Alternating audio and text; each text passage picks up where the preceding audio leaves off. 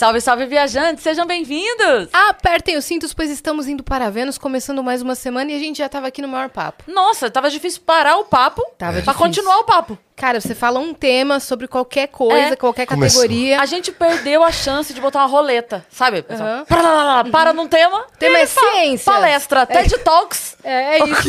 Com o nosso convidado, João Marcelo Boscoli. Obrigado, muito gentil. Vocês têm certeza que vocês me convidaram mesmo, é isso? A gente Tá convidou. Não, a gente bom. já tá pensando aqui que vai ter que ter a segunda, porque não vai dar tempo de falar tudo. Verdade. Acredite, com o resultado vocês não vão querer ter a segunda. Ah, Ah, para. Tudo bem aí? Seja bem-vindo, tá? Obrigado, obrigado. Muito feliz de estar aqui. Essa é a posição mesmo, né? Isso, como, você, quiser. Assim é bom, né? É. Porque aqui acho que fica, eu fico mais armado, né? É. Você fica mais assim na defensiva Tem aqui. gente que Aí fica já- mais assim, tem gente que coloca os pés pra cima, deita. Ah, não tô Cruza podendo. São divã. pernas, tá, Não, não tô podendo. Não tô podendo. Vou começar a chorar aqui. Como é que você se sente sobre isso? Ah, que legal, né? Grande Freud, né? Tudo bem aí? Tudo ótimo. Muito feliz de estar aqui, viu? Ah, Ótimo. gente que ficou feliz de ter dado certo. Que legal. Tentamos e deu. Uma hora funcionou, né? Uma hora as agendas bateram. Sim, sim. Não, porque era férias dos meninos, Sim, né? Aí. E desculpa que eu tô falando baixo, porque eu tô com uma rouquidão permanente. Aí o médico falou: Bom, João, ou você para de falar como se você estivesse no Nextel em 2001, ou você vai ficar com uma voz. Ele falou uma voz de palhaço velho. Nossa. Como assim? Alô, babá, babá. Vai ficar assim. Eu falei: Caramba, sério? Falou, e aí? Baixa, fala mais assim. Eu falei: Tá bom, vou tentar, né? Então vou começar hoje. Não, eu tô achando que você tá com uma voz de dublador, assim. É, eu tô tentando, É, né? então. Não, já já, já já entra a carvoaria, já. Já já ligo o Nextel aqui. Mas aquele dia, porque eu tava lá na apresentação, né? Ah. Inclusive, lindíssima, chorei. Obrigado. Eu chorei em um dia previsto para todo mês de janeiro, né? Igual ah, é? chuva. Chuva. É, foi muito bom, foi muito lindo. A Obrigado. gente vai falar melhor sobre aquilo, mas lá você falou grande parte do tempo e foi tudo bem, correu tudo bem. Foi, foi. Aqui eh, ficou uma rouquidão permanente. Fica um. E aí, enfim, tem o- um grande amigo, o Tom dela, que é diretor da Rádio Cultura. Ele falou: João, você não acha importante você ir lá e dar uma olhada nisso e tal? Eu falei: olhada no quê? Ele falou: você tá sempre rouco. Eu falei: sério? Eu falei: é, há alguns meses já. Eu falei: bom, deixa eu dar uma cuidada. E não é refluxo? Não, não. não. Poderia ser também. É, é falar alto mesmo e muito. E, e eu moro sozinho, então eu falo sozinho, né? Bastante, né? Fala com você mesmo? Ah. e sim. responde. Claro. Senão ele se deixaria no vácuo? Que é, não triste, né? posso, né? pode. Nem eu falo comigo direito, né? Quando você fala com você, você se xinga com o nome completo? Tipo assim, eu quando for falar comigo, eu falo assim, ah, Cristiane, parabéns. É, Ela acabou Ah, de não, fazer não. isso. Sim, é, fiz ah, isso agora há pouco. sim é, historicamente, quando eu escutava o meu nome inteiro, acho que muita gente é assim, quando os pais falam o nome inteiro, sinal que alguma coisa vai rolar, né? não, eu sou, eu sou- tento ser bom- mais generoso comigo, mas às vezes sim, João Marcelo Bosco, e você, cara, de novo, a gente tá em 2023, você faz isso desde 81. Você não vai aprender nunca, cara. Que merda. É isso. É isso. Mas a gente, é, a gente quando dá bronca na gente é sempre uma coisa meio assim, pô, meu querido. É. Né? Não, aliás, vocês me ajudaram tanto. Eu, eu fiquei assistindo a uns outros programas e para conhecer vocês melhor e tudo. Pois é, né? Pois é, você que falou do pois é. Pois é. Tem me ajudado nos últimos dias tanto. Pra encerrar uma conversa É, e não encerra, é demais. É um acorde tipo, né? É um sus assim, né? aqui. É. É, Você pois não concordou, é. mas também não discordou. É, nossa, juro, é tipo, vou usar isso muito. É o final de frase perfeito. É. Não, e que chega a hora que, que você não tem muito o que falar, porque a pessoa, ela tá, sei lá, às vezes você não, você não quer concordar, e você também não quer se envolver com aquilo. Aham. Meu Deus, eu tô nesse elevador mais quatro andares, o que que eu falo? Pois é, Pois né? é, ótimo. Fica aqui a minha dica. Pois A é. dica do Pois é.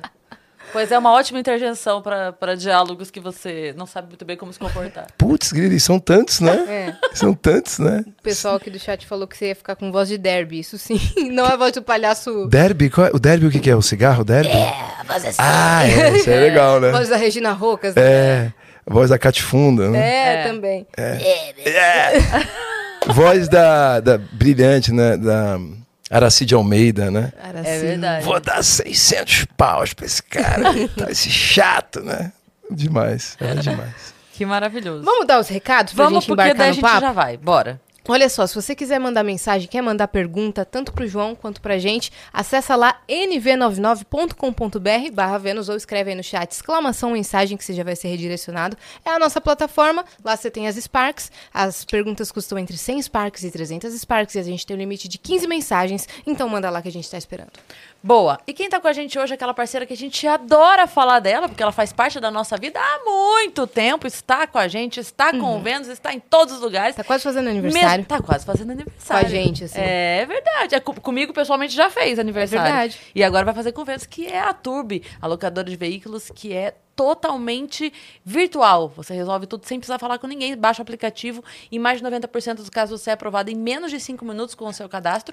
E você pode alocar o alugar o veículo como você preferir, por dia, por hora, por mês, por ano, fazer assinatura. Escolhe o veículo que você quiser, a placa você escolhe para o dia do rodízio que é melhor para você. Então, é incrível, né, Yas? São vários pontos turbo espalhados pela cidade, fora que você tem uma facilidade que é a cobrança automática que os carros possuem Connect Car. Então chegou no shopping, a catraca já abre. Eu amo tanto isso. maravilhoso. Que a galera fica lá em fila tentando colocar o Não, cartãozinho. e perde o cartão. E perde, fica lá, bi, bi, bi. eu passo assim, diretão, também no pedágio, passa na, na cobrança automática, tudo certo. Com a Turbo você tem a maior facilidade do mundo. É isso. E a gente tem um cupom de desconto Tem um que cupom é. de desconto que é Vênus 100, que te dá 100 reais no primeiro uso. É um desconto muito bom. Muito o dia bom. minha amiga usou, agradeceu pra caramba. É muito bom. E você pode usar, tipo, como tem por hora também, você pode pegar o carro para ir até o mercado. Você Sim. pode pegar o carro fazer uma viagem no fim de semana, para visitar alguém rapidão. Você tem um Então, compromisso do outro lado da cidade, pega um turbi e vai, São né? vários pontos espalhados, então é muito fácil também. Você não vai precisar se locomover muito para pegar um.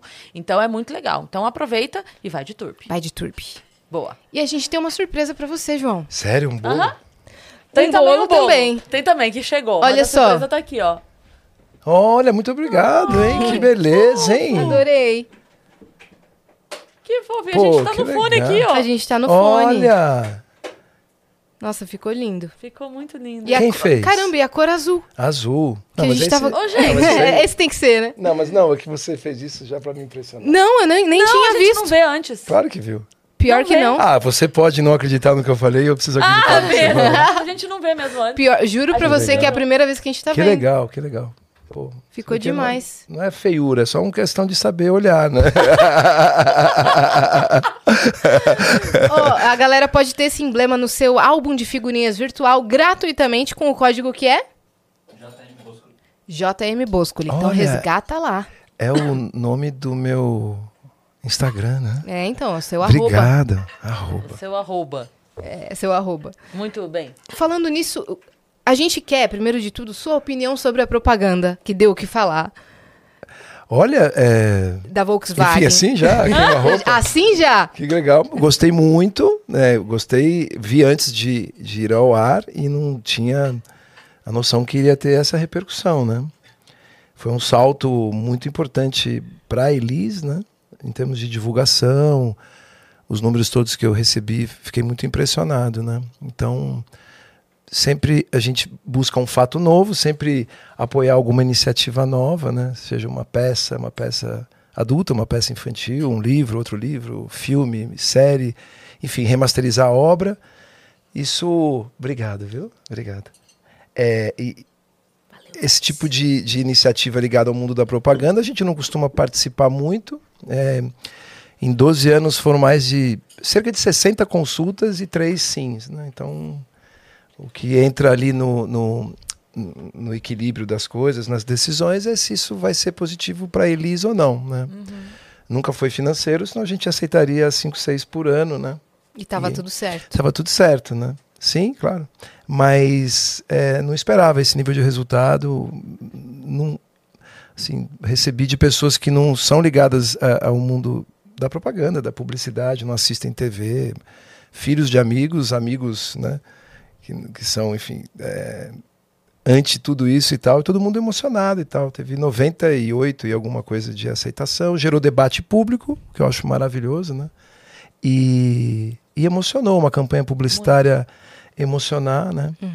E fiquei feliz também, porque também ninguém tocou nesse assunto, mas já que vocês falaram, é, tem uma preocupação muito grande da substituição dos seres humanos pela inteligência artificial, né?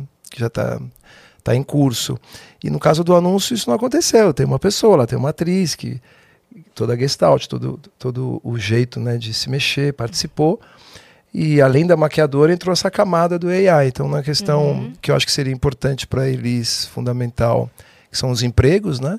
É, ninguém perdeu o emprego ali. Incrível. E a emoção que a Maria Rita sentiu, né? é, acho que não tem preço, né? Uhum. E também ninguém me perguntou é, em nenhum momento, foram mais de 40 entrevistas, ninguém fez a pergunta mais simples, né? Que é, por que, que você aceitou? Qual foi a razão que te fez aceitar? E ninguém perguntou isso, né? Então achei curioso, mas foi extremamente positivo, assim, deu um salto quântico, assim, ela em 24 horas teve audiência na obra dela é, de 23, 24 dias aproximadamente, e para um público que não não necessariamente ouviria. Conhece porque alguém conhece, o pai conhece, uma amiga conhece, alguém, mas caiu na ordem do dia, né? Sim, É, então achei, certeza. fiquei feliz. O resultado foi maior que o esperado ainda, né? Foi, foi.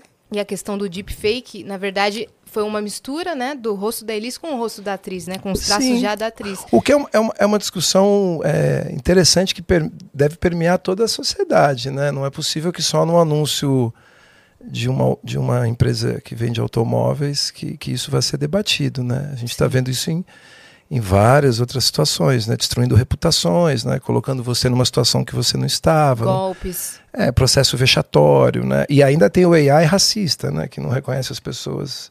Enfim. É, mas que bom que a Elis provocou esse debate, é, que bom que ela cresceu, foi apresentada a pessoas que estão completamente alheias a essas discussões, só, pô, que legal, ouvir a musiquinha lá e tal, e como eu, né, eu nasci, eu nasci em 70, né, então eu conheci várias músicas nas campanhas do cigarro Hollywood, né, sempre esportes anaeróbicos, né, porque não pode, né, não dá pra fazer, subir uma montanha correndo e acender um Hollywood. Aham. Então eu conheci muitas músicas e tal, então, enfim, foi positivo, assim, eu achei, se eu tivesse o mesmo dinheiro é, de mídia, falei assim, João, tá aqui, ó, tem 200 milhões de reais em mídia para você investir na Elis, para você fazer o que você quiser. Eu não teria nenhuma garantia que ia ter esse resultado, né? Foi completamente inesperado. Então é isso. Gostei Muito legal. positivo. E eu entendo as discussões, entendo as críticas, entendo. é, de verdade, não estou falando entender para encerrar, não é, o- não é o meu pois é. Né? Ah, tá. E, e- mas é, acho interessante, às vezes eu acho que é super analisado, né? Parece que a gente está falando de um livro, parece que a gente está falando, né? E se fosse um desenho animado da Elise, ninguém teria falado nada, né? Se fosse uma pessoa imitando ela e fazendo o papel dela com a Maria Rita, é porque entrou esse componente que não é pouca coisa, mas não entrou no filme agora. Isso já está permeando a sociedade, a vida das nossas crianças há alguns anos, né? Me lembrou o, o Morpher do Michael Jackson, né? Que em 89 o James Cameron usou no Segredo do Abismo, ninguém comentou. E dois anos depois, o mesmo efeito é, foi apresentado ao mundo e hoje em dia está em, em anúncio de remédio de dor de cabeça já, enfim, há anos. Já teve holograma dele também. Sim, sim, Usado mas- em palco de show. Sim, sim. A Isso é voz um- dele no feat com o Justin Timberlake, né? É, isso aí. Love Sim, sim. É, mas é a voz dele, numa gravação dele, alguém chamou alguém pra cantar depois. Mas o lance do Morpher é uma tecnologia que aparece, que é incrível, mas que só depois é absorvida quando tem algo que se conecta emocionalmente com as pessoas. Me parece que foi isso. Aliás, eu só tenho uma questão sobre isso. Aproveitando Claro. que a gente fala de inteligência artificial, eu sei que você é um cara ligado nas inovações tecnológicas e você é um produtor musical. Então eu queria saber a sua opinião sobre o uso da inteligência artificial no mercado fonográfico hoje. Bom, é- é- o uso é amplo, geral e restrito, sobretudo na música pop, né? Eu acho normal, assim. é, Trabalhando como a gente trabalha e tendo a formação que, que eu tenho, eu não, eu não conseguiria ser censor de nada. O ano passado, é, eu tive a chance de, de participar do Roda Viva que estava o Gil, né? Eu acho o Gil um cara muito inteligente, né? Em vários campos.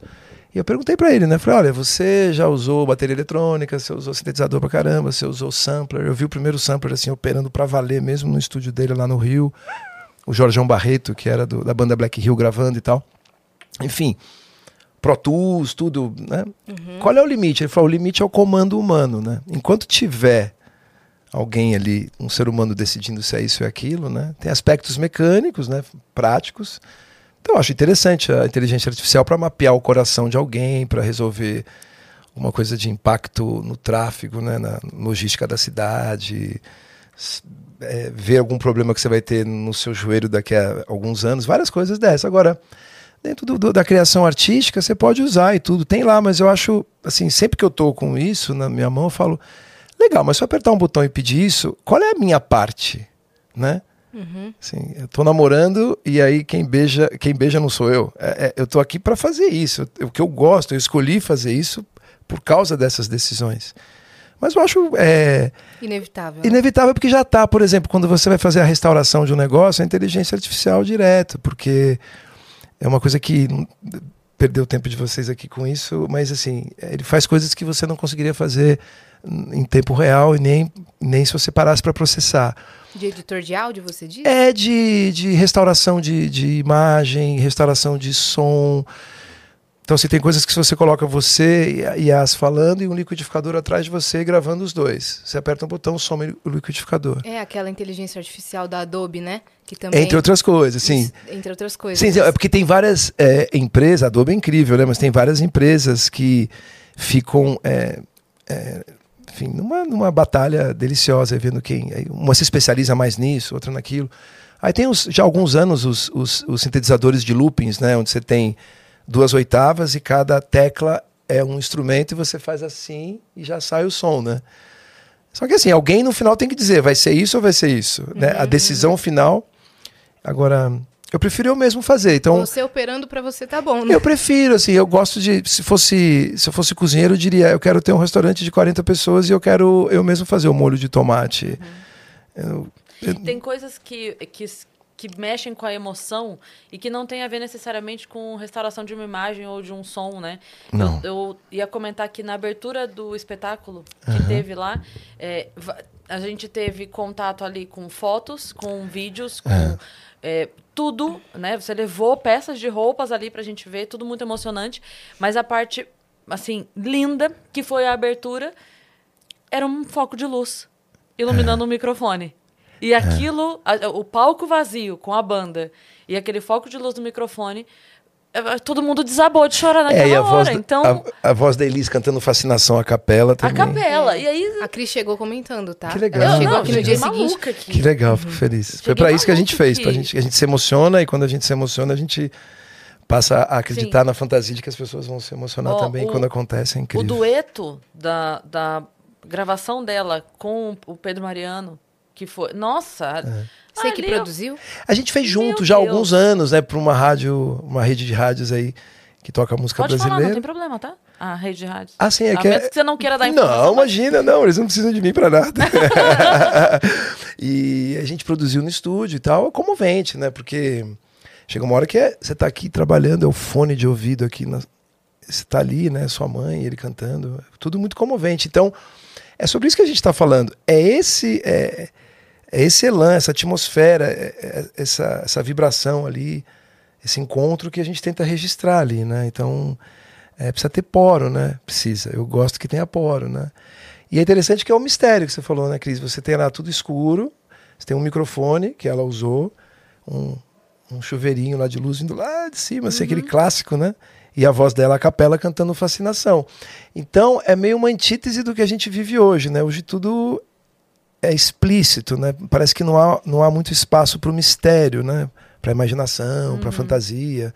Não dessa maneira que você comentou. Então, fico feliz que ainda funcione, né? Nossa, funcionou demais, foi muito Que emocionante. bom, que bom. E eu também acho que aconteceu o que aconteceu na campanha, porque é a Elis, né? Eu fiquei pensando como exercício, é, não teria outra pessoa. Por causa não só das qualidades, das características artísticas, mas pela trajetória. Morrer jovem, ter uma filha que está no segmento que realmente está no panteão contemporâneo, tudo. É tudo interessante. É uma, Não, uma- foi um acerto total. eu acho que em sim, cada né? ponto, assim. E assim, o mais legal é o seguinte, eu dei 40 e poucas entrevistas e eu não trabalho na campanha. Uhum. Entendeu? Eu- Eu vi, foram gentis, aprovamos o que tinha que aprovar legalmente, mas não teve nenhuma decisão que passou por mim, nem, nem pelo meu irmão e tal. A Maria, a Maria participou e tal. Então, as pessoas estão me dando parabéns direto. Eu- Eu falei, olha, eu agradeço e tudo, mas eu não fiz nada, né? É tipo, enfim. Parabéns por ser irmão da Maria Rita. Obrigado, né? é, é, é por ter caído na casa certa naquele momento. né? quase isso. Tava no É quarto ao lado. Não, né? é por isso que eu perguntei sua opinião, porque a opinião Claro, você tinha. opinião, opinião a gente tem, né? Eu gosto ou não gosto é uma coisa. que- O que, que você fala pra alguém que diz eu não gosto ou que diz gosto, né? Nada. Difícil, né? Coisa que eu mais respeito. Gostou? Eu Gostei. ia falar, pois é. Pois é. É. Legal, pois é, né? Ah, Tenho eu, usado. esse, eu, eu falo que a, a dor, né? Qualquer que seja, é, emocional ou física, ela é a única coisa que a gente não consegue medir. Se você parar pra pensar quando você chega no hospital, você pode fazer vários exames, mas o médico vira pra você e fala de 0 a 10 quanto tá doendo. É, é. Porque a dor não dá pra medir, né? Então o que a gente sente, não tem como. A pessoa fala, gostei, não gostei, você fala, tá bom? É isso. Tá bom. Dos dois casos tá bom, porque Espera uma boa vontade só. Se não gostar, né? Que vai fazer o quê, né? é isso. é Que legal. isso. E a, a sua trajetória na música, a gente queria fazer um. Ih. Tipo, voltar do início lá atrás, assim. Vai ficando velho, vai ficando longo, Fazer né? a cronologia. Fa- É, Fazer mas a é bem simples. cronologia Década a da década. coisa. Mais Pode simples. É, eu comecei, é, como muitos filhos de, de músicos, de músicas, cantoras, cantores, gente do meio, e outros lugares também, né? Se tivesse uma oficina mecânica, eu estaria lá. Se fosse um circo, a gente estaria viajando, enfim. É, tenho amigos que frequentam o consultório da mãe, do pai, desde sempre. É, o, o lance da música é muito lúdico, né? Quer dizer, luzinhas, pessoas, instrumentos, sons, né? E, e aí um dia eu, eu, eu, depois de frequentar muito tempo os estúdios e é, achar que sabia alguma coisa e dar opiniões, eu acho isso e tal, com 9, 10, 11 anos. Eu, meu primeiro trabalho profissional foi é, tocando percussão e fazendo vocal num álbum do João Bosco, chamado Comissão de Frente, em 82. Aí na sequência eu fui trabalhar em 85, com 14 anos, eu fui trabalhar como estagiário num festival de música da Globo, Festival dos Festivais, foi muito bacana para mim. É, e depois pintou um lance de ser o substituto do substituto na banda do Zé Pretinho, que o Simoninha tocava lá, ele era um, um substituto já, porque ele tinha outras coisas que ele fazia, ele não podia ficar direto na estrada. Então quando tinha algum problema, ele é amigo do Jorge desde criança e tudo, e tocava, manjava totalmente a linguagem do Jorge, toda a- todo o jeito de ser dele. Ele era o substituto. Aí um dia ele ligou e falou: João, o substituto não pode ir, você pode ir. Eu falei: Bom, você é o substituto do substituto. Né? Aí eu fui algumas vezes e tal. O vice do vice. É. Aí eu posso separar para ficar fácil assim em campos de trabalho, né? Em rádio eu comecei a fazer rádio em 94, numa rádio que não existe mais, que é Musical FM. Eu já tive, venho tendo programas de rádio há muitos anos em várias rádios, né? Desde rádios que eu gravo o programa aqui e mando para o Brasil inteiro, um programa de uma hora de música brasileira, até Band News, a Energia, programa de R&B soul. Ficava um ano, um ano e pouco.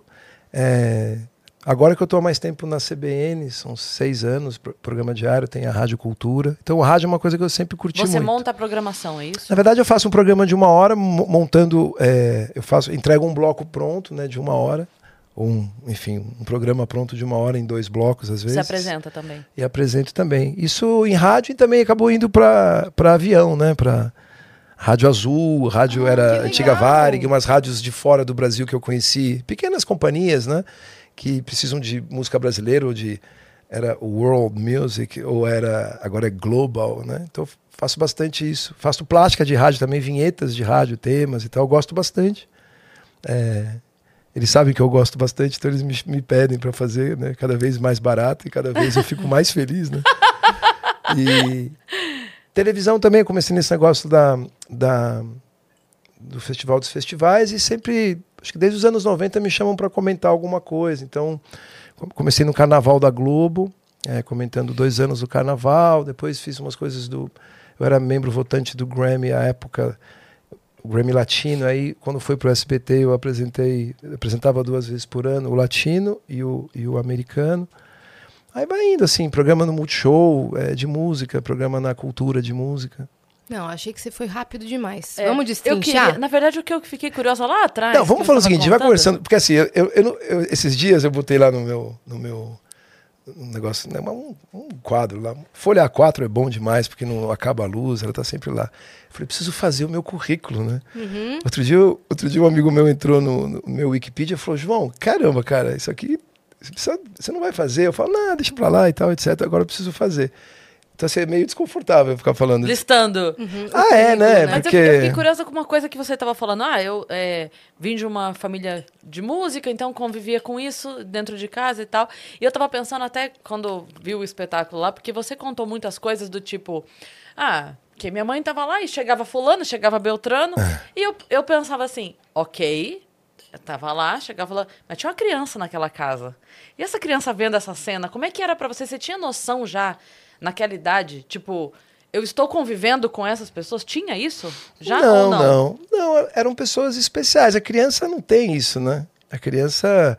Primeiro que aquela coisa sempre tá lá, né? É dada, Aham. né? E eram pessoas legais. Eu queria saber quem me tratava bem e quem não me tratava bem, né? E eram pessoas muito agradáveis, né? Também o- o- as pessoas que estão mostrando música para, enfim, para Elis, no caso, Aham.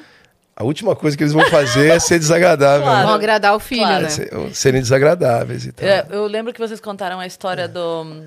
do.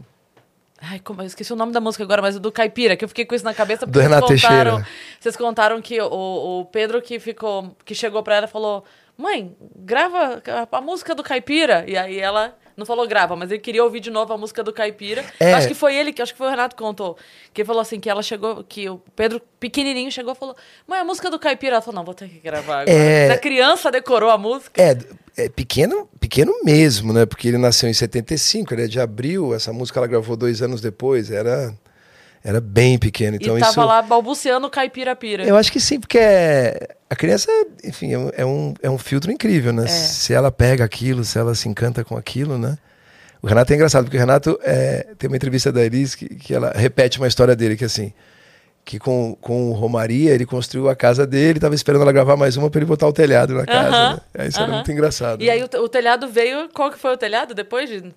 Acho que o compositor me disse, né? Sentimental, sentimental eu fico. Que depois veio. O com- compositor me disse, eu já errei aqui, tô nervoso, né? Outro, enfim. Desculpa, Renato. É, é, sentimental eu fico. Que daí Gravou. veio o telhado. Eu acho que sim, né? Se bem que eu, assim, se eu pedir pra você cantar essa música, talvez você não lembre, né? Quer dizer, você não lembre. Então acho que talvez algumas telhas, não o telhado inteiro, né? Não, mas ele fez, fez muitas outras músicas que colocaram esse telhado opa, lá, opa, certeza. opa, opa. É. É, Mas fora dessa, dessa história, tem alguma outra história, assim, de alguma música, algum fato que você lembra de ter visto, assim? Ou com alguém que depois você foi se dar conta que, caramba, eu vi tal pessoa, eu convivi com tal pessoa e não é. tinha noção. Depois eu fui, fui sacar o lance do Belchior, porque o Belchior eu achei ele muito estranho quando eu vi ele a primeira vez, né? Porque ele era introspectivo, assim, é, falava, era tímido e tudo, né? E, e aí depois o, o que aconteceu com as músicas, é, aí eu fui juntar a minha memória da presença dele com ele, aí eu fui entender tudo. É, o dia que o João Bosco foi mostrar músicas assim em casa, passou um período aqui em São Paulo, no Brooklyn. É, foi muito marcante também, porque é todo mundo. A gente olha hoje, né? Mas todo mundo tinha 25, 26 anos, né? E não, não parece, né? Até porque a gente olha as fotos de 72, parece que as pessoas são um pouco mais Mais velhos, Aham. né? adultas, né? Sim. Adultas, né? Adultas, né? Então, é, foi, um- foi um momento marcante, né? É porque as pessoas com 25 de fato eram adultas. Né? Porque a gente Já tinha tinham uma, dois A gente tinha uma expectativa de vida mais curta, então as pessoas já É. estavam adultas ali com 25, que É, e esse negócio de levar a adolescência até os 37 tá engraçado, né? Interessante, né? É bom, é bom pro, pro, pro, é, pra economia é maravilhoso, É. né? É maravilhoso, mas não sei. É, a pessoa já sabe que vai viver 80, então ela fica adolescente até os 37, É, uma né? É, e aí o mundo fica essa pequena. Antes, quando a pessoa, tipo, bagunça. a expectativa de vida era 50, a É. pessoa tinha que correr pra poder ter filho logo, casa logo, porque senão não vai dar tempo de fazer as É coisas. verdade, é verdade. Lembra, ah, o pessoal fala do meme da reportagem que tem uma senhora de 40 anos. É, já viu? é, é, é, Uma é, é. senhora. Mas é legal, isso foi uma conquista, né? Eu É, faço 42 daqui 10 dias. Senhora. Eu sou a senhora. Senhora. Não, mas a senhora era com 28, 29. Já né? era senhora. Era, né? Verdade. O Balzac, né? É verdade. 30, 29, 30. É um absurdo, né? Nossa. É isso. Oh, Deus do céu, que vergonha que a gente passa, né? Ai. Mas é, eu acho que tem muito a ver com isso, com a expectativa de vida, porque a gente tinha outro, outro parâmetro de pressa de viver, Hum. sim, né? sim, sim, sim, mas... Tipo, a, a mulher não podia, por exemplo, hoje a gente tem uma, uma faixa etária de maternidade, por exemplo. ali entre 30, 35. 40. Se a mulher fosse esperar. Então, se a mulher fosse esperar isso, já era uma senhora de 40. Como é que ela ia. Porque dali 10 anos ela já ia estar na expectativa de vida dela. Ela ia criar 10 anos, filho? Não podia.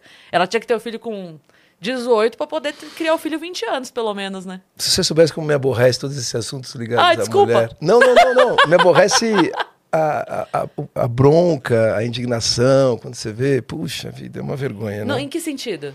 Em sentido do que os homens fazemos com as mulheres há, há 10 mil anos, né? É uma vergonha, né? Eu fico muito envergonhado, muito, muito. Muito mesmo, assim. É uma vergonha, né? Mas enfim, você falou do- da, da, da juventude, é é uma invenção do século XX, né? Não tinha, né? No século XIX, o teen, né? O primeiro teen idol é o Frank Sinatra, né? Não tinha teen ante- antes. Aí sacaram que esse, esse pessoal é bom de comprar, né?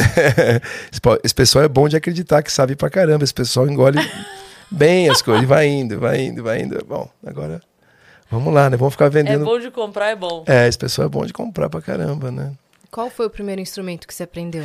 Aprendi é, bateria mesmo, né? Porque era mais, mais é, é simples, né? É, aí é pra mim, não é pros outros, tá? É, A gente tá se sentindo um pouco humilhado agora com esse é simples que você meteu na bateria. Não, assim- Né? É simples, a gente Não assim. é, não é. Aqui, ó, não, é, não, não tocar a bateria, mas é, você, você pega uma baqueta É e mais acessível do que você aprender um acorde do é, violão, o né? piano e tal. E, É. eu, e eu sempre engraçado, né? Desde criança, acho que influenciado por alguma coisa que eu tenho, é, eu tenho ouvido, é assim.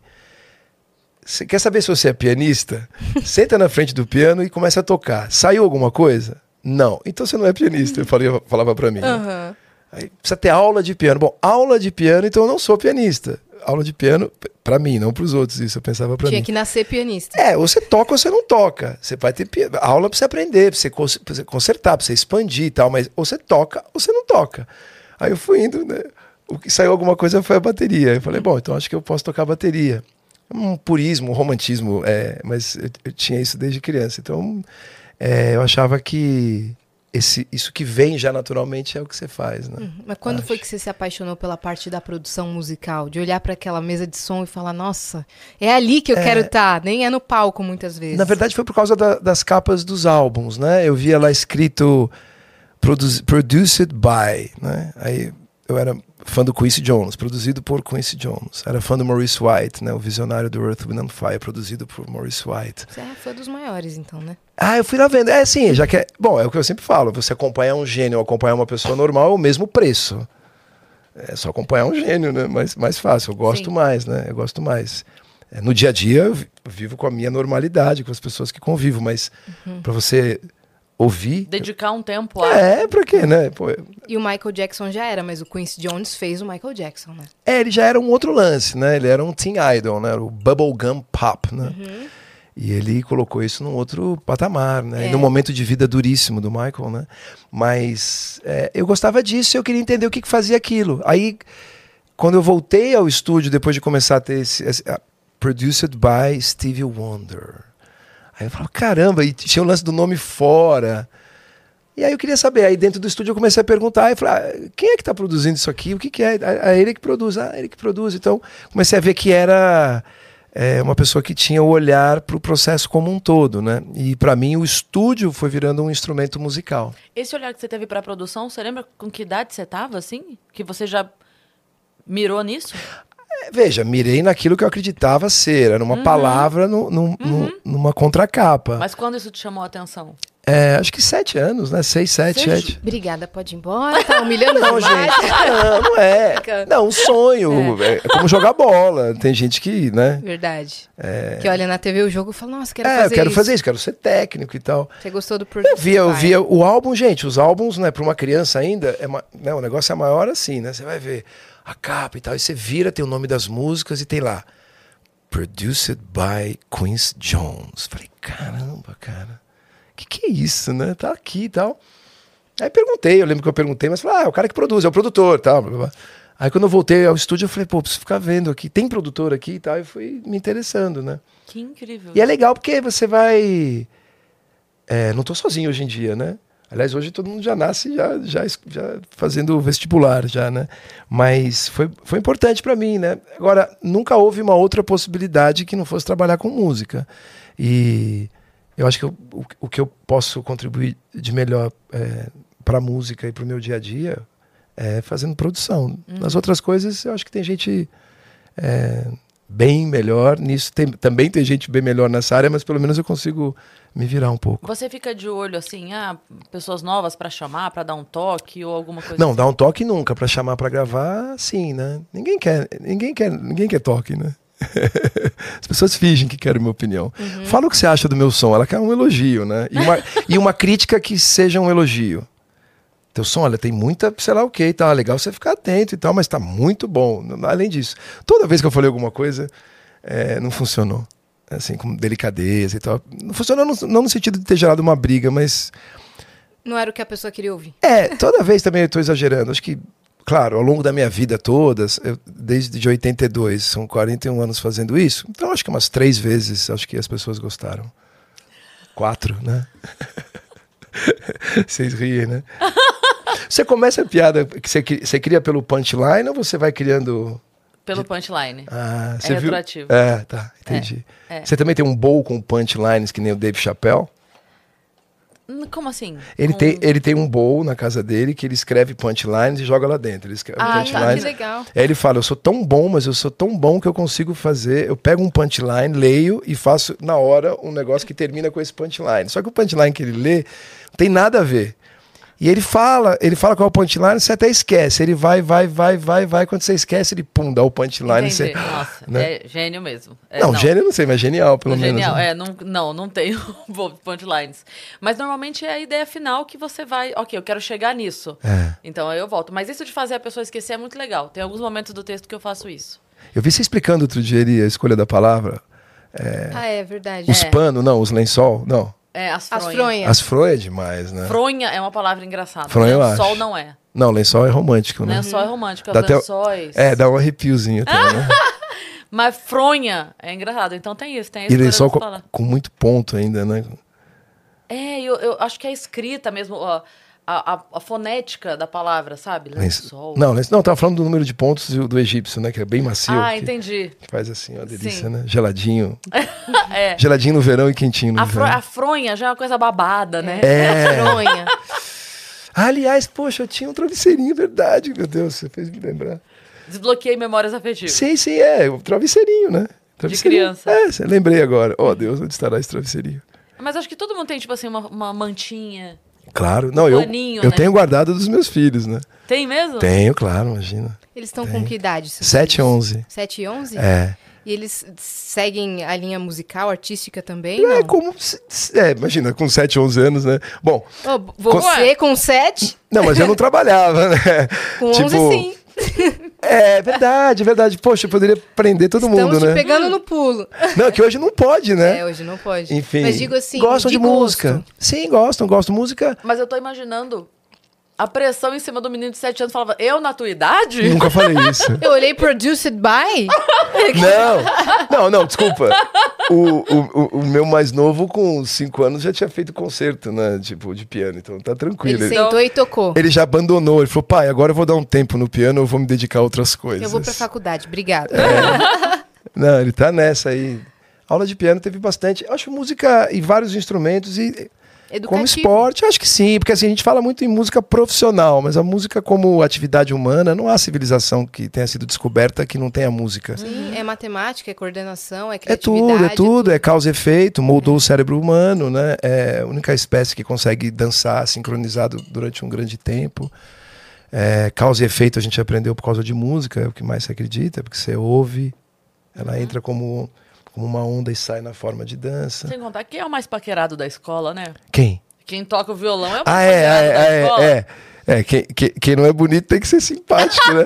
tem que, tem que, tem que né, enfim, mostrar música, né? Aliás, o programa de rádio começa assim, né? Porque você não tem muito a oferecer, você tem que falar. A única coisa que você sabe fazer é falar de música, aí você dá um, um play e começa a falar de música, começa a sacar como é que os seus amigos e amigas, e, enfim, e gente que você gosta.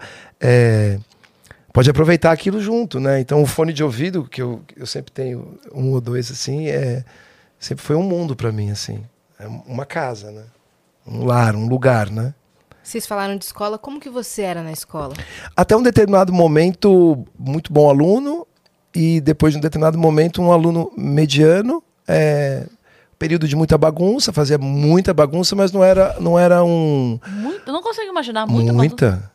Muita, mas muita. Mas eu era aquele cara que, como eu gostava dos professores, eu, eu, eu- esse aspecto de, não sei se é ego, não sei se é infantilidade de não querer ser detestado por um professor. Eu gostava dos professores, eu sacava o trampo dos caras ali, da- das professoras, de deles estarem meio com uma plateia ali na frente e tudo, né?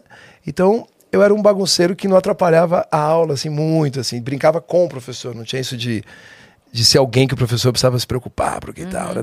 O que eles faziam, claro, assim, João, aqui, na primeira fileira aqui, assim. Aí eu ficava lá, e aí eu, aí eu criei, eu ino- eu inovei naquela época, eu criei o bagunceiro da primeira fileira, né?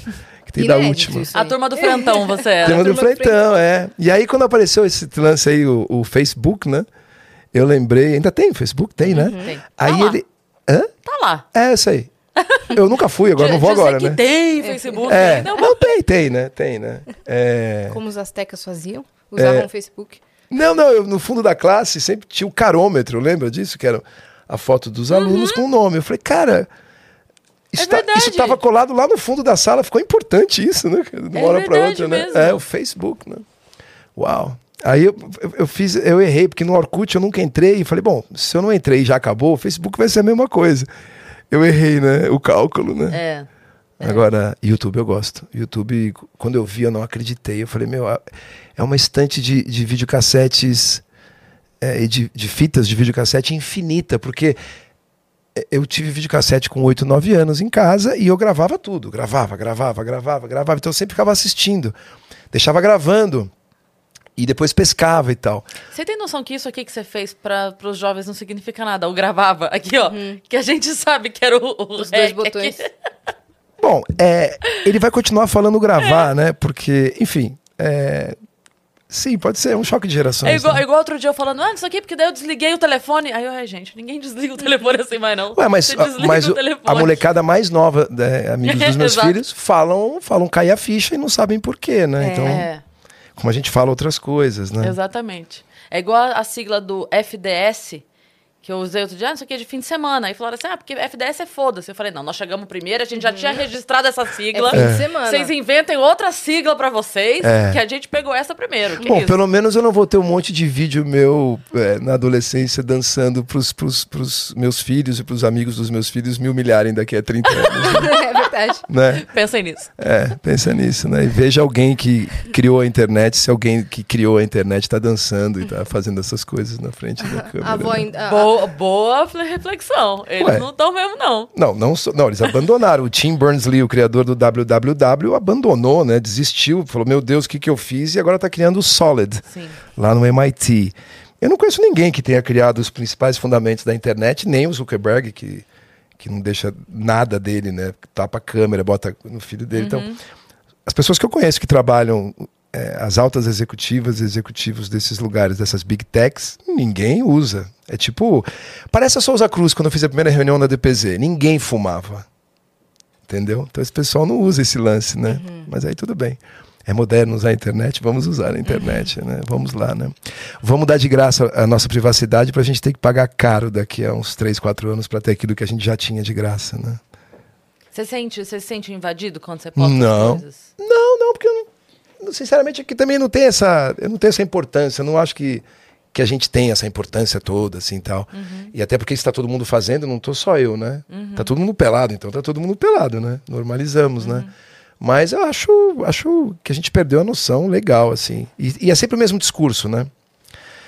Na década de 20, convenceram as mulheres a fumar, dizendo que era a tocha da liberdade, né? The torch of freedom. E aí, você pega minha mãe, 50 anos depois, nem fumava tanto. Abria a câmera, vou fumar. Porque é isso aqui e tal, É né? cool. É cool. Aí depois, comida processada foi o mesmo papinho, né? É maravilhoso, é uma libertação sempre para mulher, para as crianças e tal. Aí a gente viu o que, que aconteceu, né? Hoje, a quantidade de doenças eh, ligadas a, a, a esse tipo de alimentação, né? Que lá para fora, nesses países mais rigorosos, não, não podem mais serem vendidas como eram e agora estão vindo para cá, etc e tal. E a internet é a mesma coisa, né? É maravilhosa, mas é como energia atômica, né? Pode resolver o problema de energia é, durante 50 anos sem um, um, grande impacto ou pode acabar com o mundo, né? Eu acho que a gente tá, ficou muito deslumbrado, né? Ficou todo mundo... Uhum. Amanhã se aparecesse é, para você, é assim, que você não precisa mais levar o celular, você só bota aqui um negocinho aqui, você ia, eu ia, a gente ia, uhum. entendeu? Eu acho que a gente avança muito e depois para recuperar esse esse terreno Sim. pode ser pode custar caro para muita gente, né? E a ansiedade, a criança tomando remédio, a vista ruim, você uhum. é, com uma missão de vida de tentar agradar e de tentar não se machucar lendo coisas de pessoas que estão só falando. Enfim, é um curto-circuito danado, é, né? Sim. Então, assim, eu não me sinto invadido porque também não dou muita confiança, né? É, eu uso, eu adoro o celular, mas eu uso para informação, basicamente, né? É, a rede social para ver os meus amigos, ver alguma coisa. E eu não tenho nenhum interesse nos artistas fora, é, a não ser que sejam, sejam am amigos, né, amigas, é, não tenho interesse na vida pessoal do Steve Wonder. Uhum. Nenhum, assim. Até porque a minha visão junguiana né, que, eu, que eu aprendi com ele, não, a parte pessoal não tem nada a ver. Nada a ver. O lance é a obra. Então, assim, ver o Steve Wonder fazendo compra, ver o Steve Wonder almoçando, ver o Steve Wonder dirigindo, que ele gostava de dirigir, né? Ele e o Ray Charles gostavam de dirigir. Uma época até achavam que o Ray Charles não era cego. Era, ele tinha uma visão é, prejudicada, mas porque ele dirigia mesmo, né? Pilota, levantava voo de avião também. É, eu vi no filme. É interessante, mas aquilo lá é aquilo lá. Tem um pouco de romance, mas é meio aquilo lá. Então, assim, não tenho isso. É, não ter essa, essa paixão. Então eu fico ligado no que a pessoa tem a dizer, assim. Eu gosto mais do, do, do, do, palco que do camarim. E nessa época o camarim ficou muito maior do que o palco, né? E não tenho, assim, sinceramente, não. Por mais que eu goste.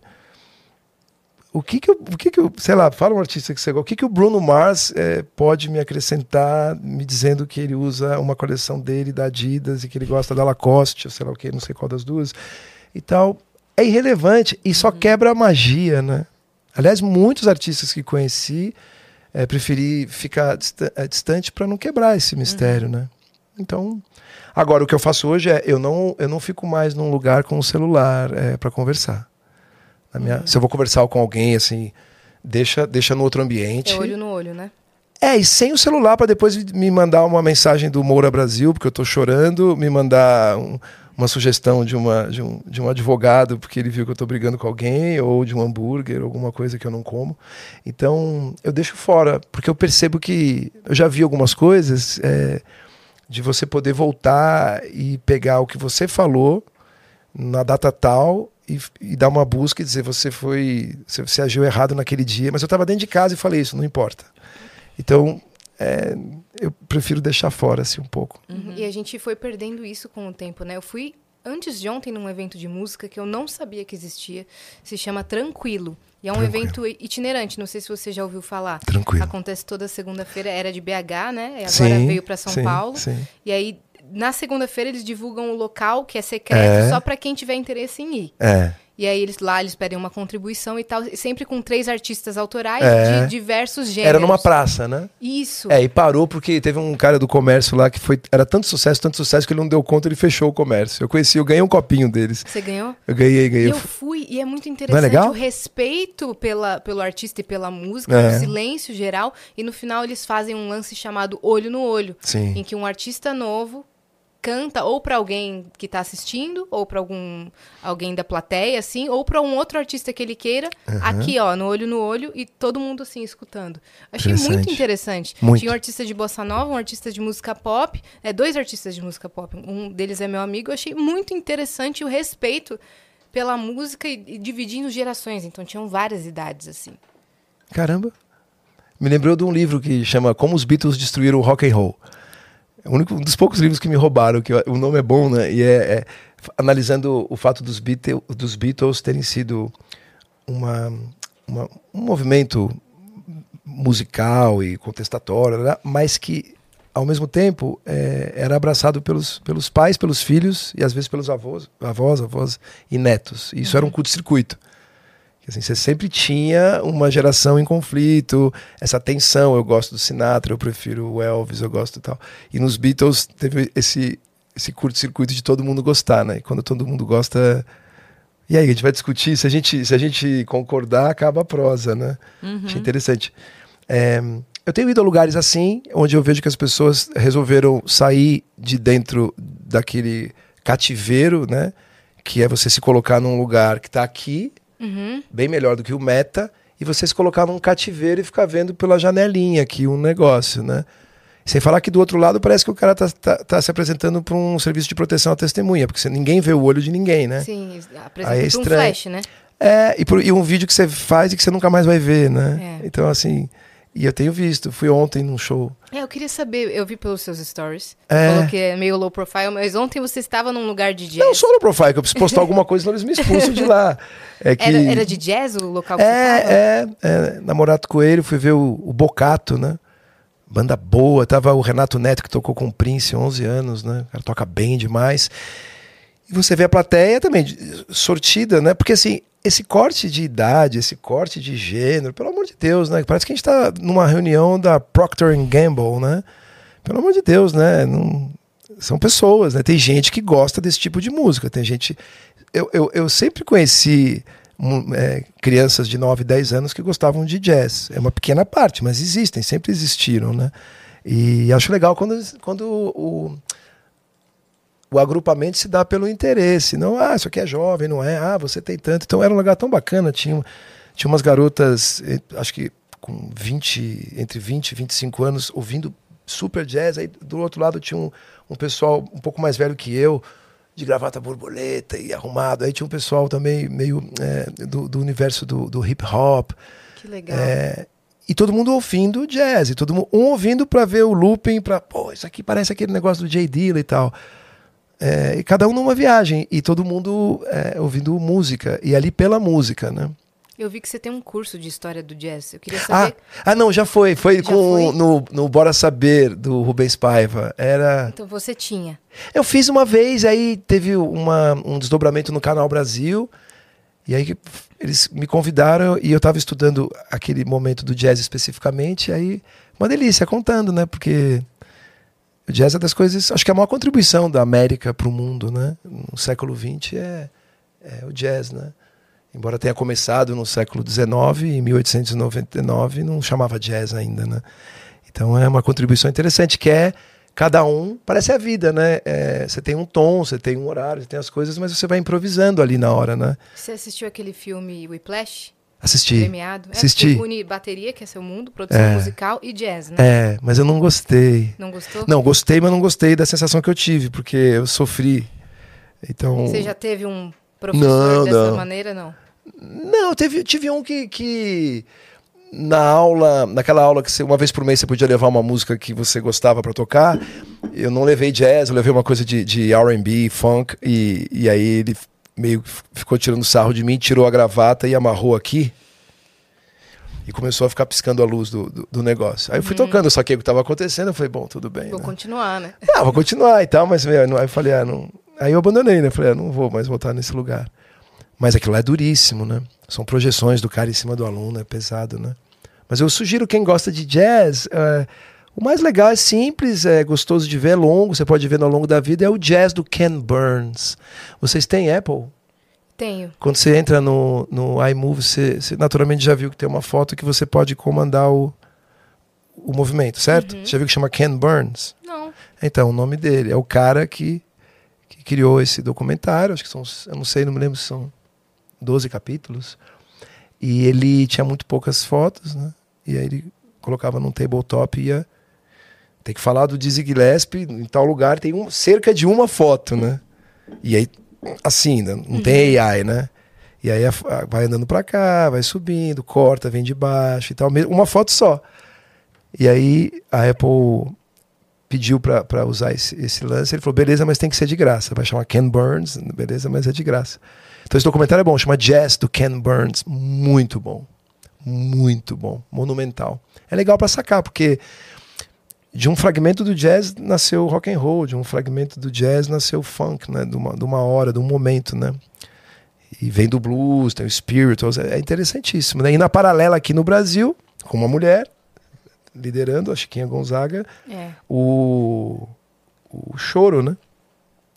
Que também chamaram de chorinho, eles não gostaram, né? Porque era, era um chorinho, sabe? Você tem um programinha aí, mas não o. Não era pejorativo, né? Era pejorativo, era para ser pejorativo, né? O chorinho, eles não gostavam muito, né? E, claro, né? Não dá pra. Uhum. É que nem. É, é- é como o rádio, né? O Marconi fez uma transmissão de rádio e virou o Marconi. O padre Landel de Moura fez uma transmissão de rádio aqui em São Paulo em 1899, quebraram tudo dizendo que ele tinha pacto com, com forças ocultas. Então, não é fácil aqui, né? O Brasil não é para principiantes, né? Uhum. Eu, você estava falando sobre as fotos e tal, e de mudar assim. Eu assisti um filme que é baseado na vida do Steven Spielberg. É quase um filme autobiográfico. Ah, sim, sim. Você assistiu? Chama The Fablemans. Sim, sim, The Fablemans, claro. Que é quando ele descobre o cinema, a mãe dele Isso. apoiando. Lindo, né? Muito lindo. E aí, e- e- ele editando É. o filme como era antes e cortando, e Cortando, tudo é. mais. Como era a produção musical um tempão atrás, assim, há uns anos? Como que. O que mudou, é, acho que essencialmente o que mudou, assim, fora a velocidade de algumas coisas, é a- o lugar de você gravar, a gravação não linear, né? Então, no estúdio, eu tenho essas máquinas até hoje, porque o som, o som delas é incrível e ela acabou sendo o metro, né, para a revolução digital. É uma máquina de gravação analógica, duas polegadas, 24 pistas. Você dá um play, você toca ou não toca. Você não tem margem de manobra. Você não, você não, você não joga para cá ou para cá. É o que você fez. Não tem, ah, a voz, não, não, não tem. Não é tem aquilo. faixas, não tem como jogar fora, não tem como cortar. Você pode cortar, mas você manipula. Você imagina que é uma fita. É. Então, assim, você, você vai gravar a sua voz. Então, tem uma base que somos nós três aqui: É, piano, baixo e bateria. A gente tá tocando. Beleza, gravou. Aí errei, começa de novo. Dá pra emendar? Dá, então a gente emenda. Beleza, gravou. Voz é a mesma coisa. Você faz uma voz, faz duas vozes, faz três vozes. Depois você vai abrindo o canal que você quer, bota o efeito, mas não tem esse negócio de você pegar a sua voz, gravar 40 takes, você vai cortando, joga pra cá, joga pra cá, afina. E essa a manipulação disso mudou. Então a dinâmica mudou.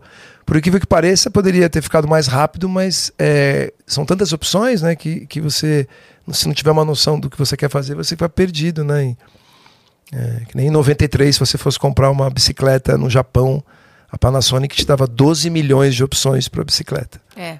Então, assim, não é possível. O, o, o, mote era: não é possível que não haja uma bicicleta especialmente para você. Então, compra isso logo, né? Compra, compra, compra. E. Então, às vezes, a gente fica perdido nessas opções. Com a máquina de 24, você toca ou não toca. Tem um, um, um, um filtro na entrada. Você toca contrabaixo? Não, eu toco, mas você toca, você consegue tocar uma música do começo ao fim, lá, etc e tal, junto com todo mundo, pra você não errar, porque é caro e tal. Claro, então beleza. Aí quem toca bem, é, grava. Quem sabe tocar, uma banda. Uma banda punk, ensaia, ensaia, ensaia, ensaia, entra, toca, toca, toca, acabou. Faz de novo. Não tem o lance de você poder. Nossa, ir montando, é uma festa hoje, né? Então acho que essencialmente isso mudou, porque você apertar um play no computador e, e tá disparando um sintetizador ou um sampler, isso tem desde o início dos anos 80, né? Inclusive, eu usava um que é o Notator, que era da Imagic, que depois foi comprada pela Apple e virou o Logic. Então, mas essencialmente é isso, né? Desde 78, 79 que eles estão já conversando computador com com os sintetizadores. Acho que o que mudou demais é o processo de gravação, de você conseguir ser é, uma coisa matricial que você possa manipular e mexer no som e ver. Software, né? De, de É, você áudio, né? mexe, porque você, gravando na fita, como é que a gente usa fita hoje? Você usa pelo som. Então você faz o take e depois você foi, foi, joga pra dentro da, Aham. da máquina e aí você, mexe, mas você, tem a tomada, o timbre, né? Dizem que sua mãe gravava de primeira, assim. Ah, ela e muita gente da época, né? Não, de primeira não, mas um take, né? É, em um take. É, um take direto. Às vezes passa. É, o que aconteceu com ela era assim: a gente, é, a gente vai gravar aqui, né? Então, beleza. A música é essa, a gente começa a ensaiar, vai cantando junto, né? Todo mundo. Bom, essa aqui é a música. Começa a tocar, vai cantando. Bom, vamos gravar uma? Vamos. Play hack. Aí ela canta com um microfone não o final, o microfone mais duro, né? Porque tá dentro da técnica, com caixa de som, para não ser muito sensível da microfonia e tal. O microfone aqui na mão e tá lá cantando ali, tá, etc, etc. Só que esses takes acabaram ficando em 70% dos casos, até onde eu, eu pude ver, sabe? Uhum. Porque era um take muito espontâneo e depois, quando ela ia colocar a voz no final, embora o, tecnicamente ficasse melhor o som, porque era o microfone posicionado e tal, a emoção não era igual. E aí é muito legal você ver os labels, né? Assim, é, voz guia, voz é, gravada depois, aí é essa que vale, é essa que, tipo, alguém dizendo, eu preciso deixar claro que, se alguém for remixar no futuro, que é esse, é esse take aqui. Claro que você consegue perceber é, qual é o take final que foi utilizado entre dois que você, que você está ouvindo, mas a preocupação, porque não era né, é, comum. Mas é uma época que só tinha esse jeito de fazer, né? Então você imagina, quem cresceu com. começou com quatro canais, seis canais, você tem. canta uma vez aí. É isso aí. É isso, né? Ou é ou não é. Então eu acho um bom filtro, né? Sim. Você estava falando isso sobre a gravação. A gente já conversou aqui com dubladores e tal. É uma área que a gente gosta muito. É, vai, E eles. Falam que vai acabar, né? Pois é. Ele falou, meu amigo falou, daqui a sete anos eu não tenho emprego. Mas o, o lance do estúdio era a mesma lógica, porque entravam todos e ia gravar uma cena.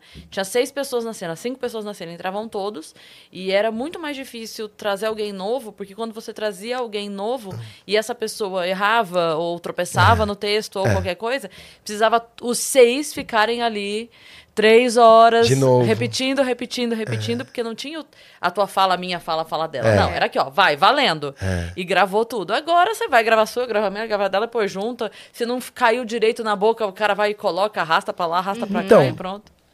Isso, se você estivesse falando de uma operação no cérebro de uma criança, eu acharia muito bem-vindo. Pra música, eu não entendo muito por quê, pra quê, né? De novo, você não escolheu fazer isso, né?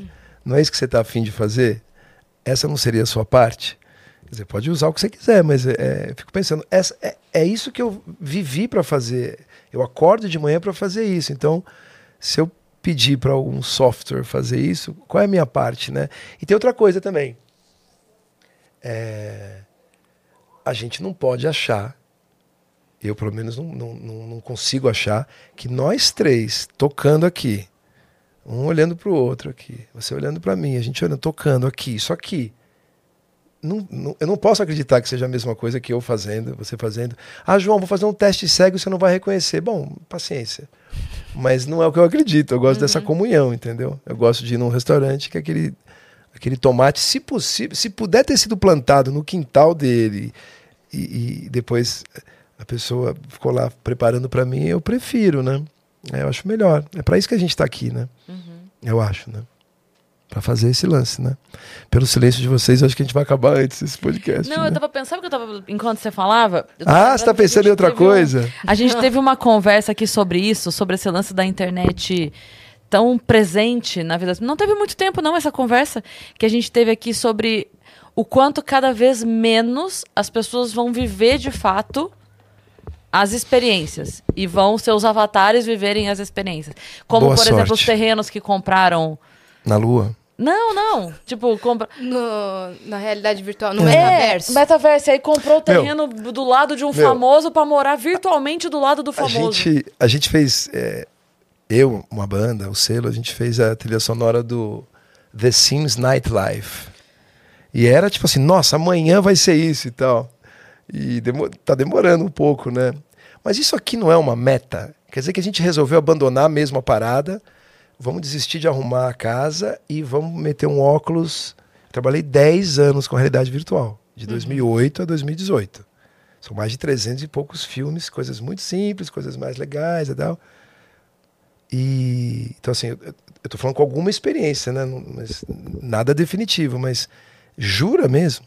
Jura que é isso que vocês vão querer fazer? Aí quem que vai ganhar dinheiro? As farmacêuticas que vão vender o remédio que você tem que tomar junto por causa do sei lá o quê, sei lá o quê. Cara, a gente tá há 300 mil anos é, aí num lance, né? Não vai, não vai de uma hora para outra. Eu não sei, eu prefiro essa experiência aqui. Sim, Nessa hora é hora de mostrar que quem diz que acredita em Deus, acreditar em Deus, né? sim. É porque tem aquela coisa da lancha, né? Compraram lancha. E não sei o quê, porque daí seu avatar vai na sua lancha. Meu, isso vai dar muita vergonha no futuro. As pessoas. É verdade, gente. É- Vai ser muito. Eu, eu acho que vai ser muito constrangedor. Tipo, meu, você viu? Eu vi a sua avó lá no puta, eu não acredito. ela- Eu acho, meu, vai ser meio. Sua avó mora do lado do Snoop Dogg, ele nem mora lá, tá É. ligado? É o Na avatar dele. É. Não, o Snoop Dogg é sócio da empresa e faz parte da estratégia dele dizer que ele tá indo pra lá. Pois é. É tipo aquele negócio, é tipo o músico que nunca usaria aquele instrumento, mas ele vira endorser e ele tira uma foto com o instrumento pra você comprar. Você, você vai comprar, não é o som dele, porque ele não usa aquilo, entendeu? Cara, pelo amor de Deus, vai, gente. Pega, pega os cientistas, vai, Jaron Lanier, o Tim Berners-Lee, criou o www, gente, todo dia. Ela tá no www agora. O cara que formatou isso, ele desistiu, ele não, ele não usa. As pessoas que inventaram o lance, eles não usam. A gente tem que. Não é possível que a gente seja tão assim inocente. Eu entendo que é gostoso. É um crack digital, né? É uma nicotina digital, né? Só que é mais perigosa, porque você, qualquer criança com um maço de cigarro, você tirava da mão dela, né? Você não tira Sim. essas coisas digitais da mão de uma criança, né? Então, acho tudo isso muito perigoso, Mas Cris. Acho... Você acha que a gente. Sem estresse, assim, eu fico ótimo com os meus filhos, até porque eles são de uma geração que já tem meio bode disso. Pai, chega, vai, já tirou a foto? Tá bom, beleza, vamos. Sabe, não tem um bode muito Aham. grande, entendeu? Então, e, n- e não são os dois, eles têm diferença de idade de cinco anos, estudam em duas, dois, duas escolas diferentes. E eu vejo essa movimentação. Aí tem, tem o pessoal que ficou de recuperação, né? E, e aí? Ah, já passei, pai. E a recuperação? Alguém ficou? É, o pessoal que tem o negócio lá do TikTok, lá, fica- é, eles ficam, né? Porque eles.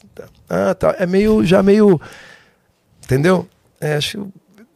Não é uma espiral que tende à linha reta, é pendular, eu acho. Eu acho. Senão a gente vai ficar maluco, né, gente? Então, isso que eu ia te perguntar, você acha que com o tempo, porque veio uma novidade, né? Chegou como novidade, todo mundo se encantou e todo mundo foi usando, usando, usando, usando, usando, é mais legal, mais legal, mais legal. lá, lá.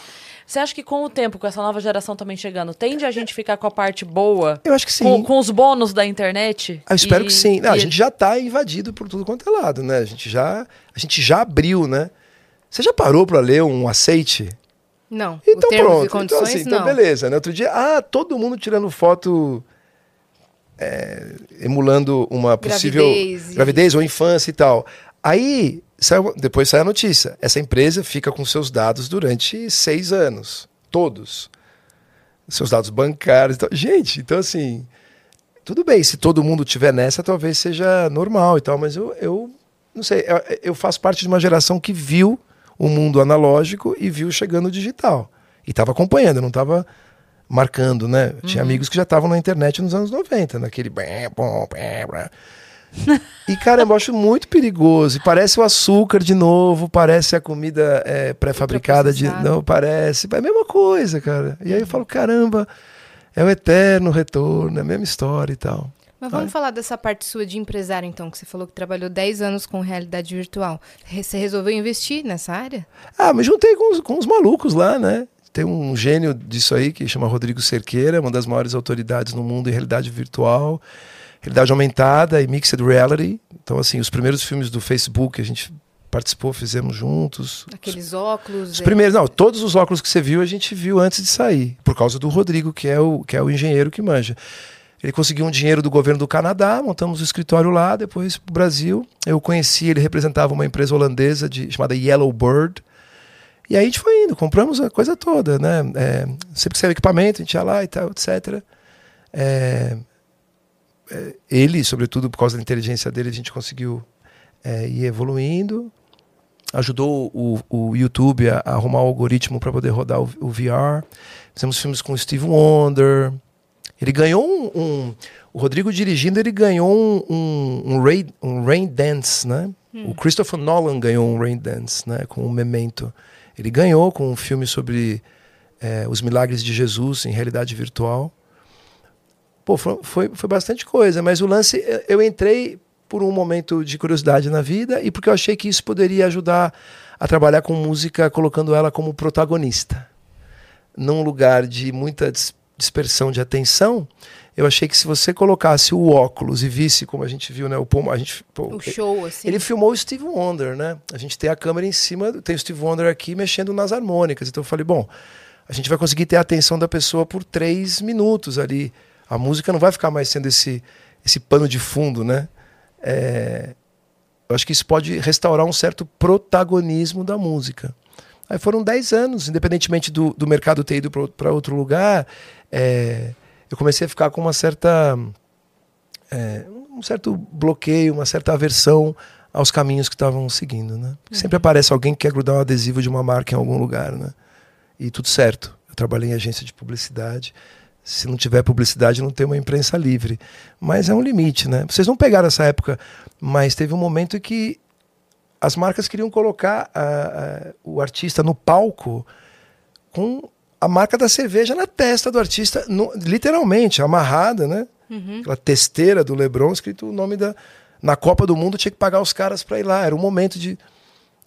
completamente desproposital, né? Então, eu falei, pô, um dia desse você vai beijar alguém e quando você abrir hum. os olhos, esse beijo foi um patrocínio de. Uau, né? Tem lugar, né, que você, que você, pra fazer isso, né? Mas enfim, aí foi bom, mas nunca é grana o lance, né? Uhum. Nunca é. É inovação, né? Futura. É, inovação também não, porque eu não sei se eu vou conseguir. É, é, é, é sentir alguma coisinha aqui. E é que, que mais que você escolheu investir? Não, não escolhi investir, veja, não sou um cara que olha e fala, bom, vamos chamar um staff aqui, vamos ver e tal. Circunstancial, eu trabalho com uma pessoa que era prima do, que é prima do Rodrigo, e a gente se conheceu, ele falou, cara, eu faço realidade virtual. Eu falei, cara, abre, abre câmera aí. E tudo, né? Eu tô falando de coisas de fora, tem muita coisa aqui do Brasil, mas eu não quero falar o nome dos artistas, porque de repente, né? Você fala de um, fala do outro. Então foi circunstancial, né? Ah, também foi circunstancial, eu conheci o pessoal da Bandap, né? O, o Bruno Demarque, os Guis Fantin, o Gui Mucari, que eles tinham essa, essa operação lá no interior. A gente ficou alguns anos juntos também. É, terceira loja oficial do Elvis, quarta loja oficial do, do, do, dos Beatles, tudo isso mérito deles lá, né? Uhum. A gente participa de um jeito ou de outro. No final, tudo tem uma conexão com música de um jeito ou de outro, né? Porque eu, eu, sempre, eu gosto dessas coisas. Seres humanos gostam de ter coisas. Então, eu gosto do. Eu ia ver, é que, é que eu tô muito gordo ainda, mas eu, eu tenho um cinto do Michael Jackson aqui, que tem a carinha dele e tal. Eu gosto desses mimos, sabe? É, não, porque eu não, não entro, né? Depois da pandemia, nossa, tão gordo que Nossa. ele tá, gente. Não é gordo. não, primeiro que não tem isso, né, cara? Não tem, é. não, não, tem tipos físicos, tem indivíduos, né? Sim. né? Mas assim, eu nunca tava. Uma decisão econômica, eu não tava mais entrando em nada. Eu falei, não tenho grana para comprar tudo isso aí. Então eu acho melhor emagrecer, né? Mas enfim, Aí eu, eu sempre gostei muito, muito. As jaquetas, o pôster, essas coisas todas Sim. ligadas a esse mundo. Então. E a Bandap tá sempre nos eventos de cultura pop, os maiores eventos do Brasil, né? Exato. E agora, agora aconteceu um negócio que tenho certeza que eles vão, tipo, ir. Tem um fato específico que eles vão assim, subir e vão arrebentar. Eu acho que vai ficar muito legal. Então foi uma, uma boa sacada. Sacada? É. Não, a sacada foi entrar circunstancial também. Uhum. Porque assim, Hoje a gente tem todo mundo revisando as histórias sempre, né? Vou contar aquela versão, né? Não tem ninguém que toma um tombo, não tem ninguém que acertou sem querer, não tem ninguém que se ferre e tal. Essa necessidade de ser tudo meio. É, ter uma arte final muito bem cuidada, né? E o que eu noto na minha vida é que as coisas aparecem meio por acidente, né? Coisas muito boas que você não espera e coisas é, muito ruins que você não espera, né? Uhum. A gente perguntou. Ah, pode falar. Não, é que eu tenho, eu tenho a sensação de que ela tá assim, ó, me ouvindo e falando, cara, o que, que eu vou falar com esse cara aqui? Não, eu Se perguntar dela. É? Eu, fico, eu fico sempre mexendo no cabelo quando eu tô, tipo, imersa, assim, na. Hum, ótimo. Sempre fico. Que nem alguém que pega na caneta e fica assim. Entendi, é, entendi. Não, não pense que ela não está pensando. não, não, não, ela tá, mas é. ela tá pensando o que, que eu vou perguntar pra esse cara, porque eu tenho mais X minutos pra preencher aqui. Não, não de forma alguma. Eu tô adorando o papo. Não parece? Não, não, não, não parece nada. Eu tô muito nervoso para avaliar qualquer coisa. Por quê? Então, a gente vai ter que fazer que nem o Jô Soares pedia bebida pra ele tomar um, um hidromel. Um drink. Um hidromel. Putz, o Jô Soares. Talento. Eu ia te, a gente perguntou isso pro Pedro Mariano e a gente quer também perguntar para você. As pessoas te abordam na rua para dar os seus depoimentos em relação à sua mãe? Sim, Como sim. você reage Muito bem, adoro coisa que eu mais gosto de fazer é ser filho da Elis. Quer dizer, depois dos meus filhos, a coisa que eu mais gosto é ser pai e, e, e a segunda é ser filho da Elis. Eu adoro. adoro. Falam, falam histórias tipo, ah, marcou tal momento, usei essa música em tal situação, falam é, isso? Sim, sim, é, é algo que tá ligada. É, a Elis faz parte de um grupo de artistas e que eu acho que, que entram na educação das pessoas, né? Eles entram na educação, na formação. Você acha importante. É tipo eu. Gente aprende na escola, né? Eu tenho. Se não é na escola, é tipo assim, eu, por exemplo, os meus filhos gostam do Steve Wonder do Nat King Cole, por exemplo. Falando dos caras de fora, né? Os ídolos. Eu não poderia é, deixar isso passar, entendeu? Então, assim, pra mim é importante. O cara diz, filho, e o Nat King Cole? Ah, que bom. Né? Então, assim, é importante pra mim que ele conheça. Então, eu percebo que é importante para algumas pessoas Sim. que, que, é, que quem ela gosta ou alguém da família conheça é, um artista como Elise ou outras é, dessa geração, ou anterior ou Sim. posterior. Eles já têm, é, os seus filhos já têm essa noção da avó, de ouvir falar, de, Tem, tem, Tem? tem, tem, tem, sim. da importância. Não, não claro que sei. são, são pequenos ainda, né? Mas É, eu, eu acho que sim, eles já perceberam, né? A criança percebe logo quando, quando tem alguma coisa positiva ou não, né? Ah, eles são muito fofos, assim, gostam. Eu fico muito emocionado. Muito emocionado. é muito legal essa referência. Quando, quando tocou lá Maria Maria, Ah, essa música, na, pra mim, ela tem uma história longuíssima, assim, porque a coordenadora, eu fiz magistério, e a coordenadora da escola que a gente Ah, é? ama de paixão, ela é a Regina. E a gente cantava pra ela Regina Regina. ah, E, curiosamente, né? Era, era a Regina, música Regina. da. É. E em casa somos três Reginas. Minha mãe é Regina, eu sou Regina e minha filha é Regina. é um reinado lá, então. é o né? Renan, só tem rainha lá, vai passando de Regina em Regina. E é muito legal porque quando, é, assim, é quase se sentir representada com o nome, sabe? Quando você vê o Sim, nome, assim, é muito sim. legal. É, ah, bom, enfim, deixa pra lá. Eu ia falar de uma outra Regina que não vale muito a pena, né? não, não é daqui, é de fora. Ah, Ah. Elizabeth Regina, né? Vovozinha, vovozinha, né? Bonitinha. Vovozinha. É, vovozinha, né? Empapada de sangue, né? aquele diamante embebido em sangue, em desgraça. e com aquele jeitinho de vovó. É realmente notável que eles fazem, né? Mas ela é, ela é Regina, Regina de nome? Elizabeth Regina. É? É, ER, né? É, Elizabeth Regina. Eu achava que era só o título. Hum, Não, ela é Queen, né? A Regina é o nome, eu creio. É porque Regina, né? Vem de. É, lá na Inglaterra eles falam Regina e, e, e na América, nos Estados Unidos e Canadá é Regina, né? E é o nome dela, Elizabeth Regina. Engraçado porque ela, ela não era pra ser rainha, né? Pra, É. ter, na- pra ter sido batizada com. É, a gente já, já falou da internet e tal. Vamos deixar o, o- a aristocracia europeia fora da conversa? Senão definitivamente as pessoas vão me achar um chato de galocha, né? Não, eu só tava com essa dúvida, porque na história dela ela não era pra ser, né? Ela foi. Ela, Sim. na, na, na passada lá do, do Sim, tio que sim, saiu sim, e tal, não era ela. Mas enfim, só, curioso, só fiquei curiosa. Não, que é engraçado que ela parece uma pessoa inofensiva e tal. Nem parece que foi feito tudo que foi feito, né? Cê- Você assistiu é, as séries sobre a família e tal? Foi um assunto. Não, não, não. Mas os meus amigos assistiram, me contaram, vi uns trailers, sei que é muito bem feito, mas é aquele negócio, né? É a uma, gente pro- tem... é uma produção muito boa, realmente. É, então, quando você analisa a produção, é que é sinal que o negócio não é, não é o que eu gostaria. é tipo, você vai ver um filme e fala, não, os efeitos são ótimos. Você fala, ótimo, então eu não preciso ver esse filme. Então quero, não é- saber, quero saber da história, eu quero saber do brilho, eu quero saber do arrepio, eu quero saber da emoção, eu quero saber do... O que, que você gosta de assistir? É... Que horas? Que horas? É, depende, né? Que De horas? lazer. É porque assim, você gosta muito de coisas de música. É, né? mas você inclusive como- compartilha muito no Instagram. É, o que eu consigo fazer rapidamente ali, né? E, e o algoritmo... Mas você tem algum lazer assim que não tem a ver com música? Além de fogueira? É, eu gosto de ciência de maneira. É, fogueira eu gosto. Né? É. É, fogueira é bom. Ah, eu gosto de ficar conversando com as pessoas. Eu gosto de festa. Festa de três a quatro pessoas. Essa... É, ué. Festa social Não, festa de casa, assim. É, é, claro. E depois você pode sair pra uma fruição pra dançar e tal, mas eu gosto disso. Eu gosto de conversar. Gostei do festa de três a quatro pessoas. É, então, mas mais do que isso é multidão. Tá acertado já lá, né? É nosso. Verdade, tem um monte de gente que eu conheço que fala isso, desde, desde lá de trás. Mais do que quatro pessoas é multidão, e não esqueça. Eu gosto disso, o que eu gosto mais é de conversar e gosto muito de ciência de maneira geral. É, acho incrível ver a natureza, ver essas coisas. Mas você diz, tipo, astronomia ou não necessariamente? Astronomia, é, astrofísica, né? O meu filho é apaixonado por astrofísica, ele adora o Carl Sagan, o Stephen Hawking, enfim, o, o Neil deGrasse. Ah, porque eu, eu, eu dei o- um livro que a Planeta lançou, que é Astrofísica para Jovens Apressados. Tem astrofísica para apressados, tem para jovens. Aí eu dei pro meu filho, e aí, assim, é muito. Sempre foi muito lúdico. Eu comecei a ver Cosmos com Carl Sagan, porque era muito lúdico. O cara muito menos efeitos e ele, ele segura aqui, né? Mas o, o Neil deGrasse Tyson, ele é brilhante, né? Ele é, é muito lúdico e tal, né? Então tem questões... O meu filho só quer saber, nesse momento, o mais velho, ele quer saber do, do, do, dos buracos negros e das ondas gravitacionais. A gente fica lá vendo e tal. Aí entra em abelha, o outro gosta de abelha. Então eu acho isso muito interessante. Eu assim. tô impressionada com a, a gente descobrindo os convidados que tem aqui no Ciência. É verdade. KLB a gente não sabia. Não sabia, não tinha a menor ideia. Também são apaixonados por Carl Sagan, ciências, Ah, tudo. demais, né? A gente tem um podcast aqui que é do Space Today, o Sérgio Sacani. Aham, É claro. o Ciência Sem Fim.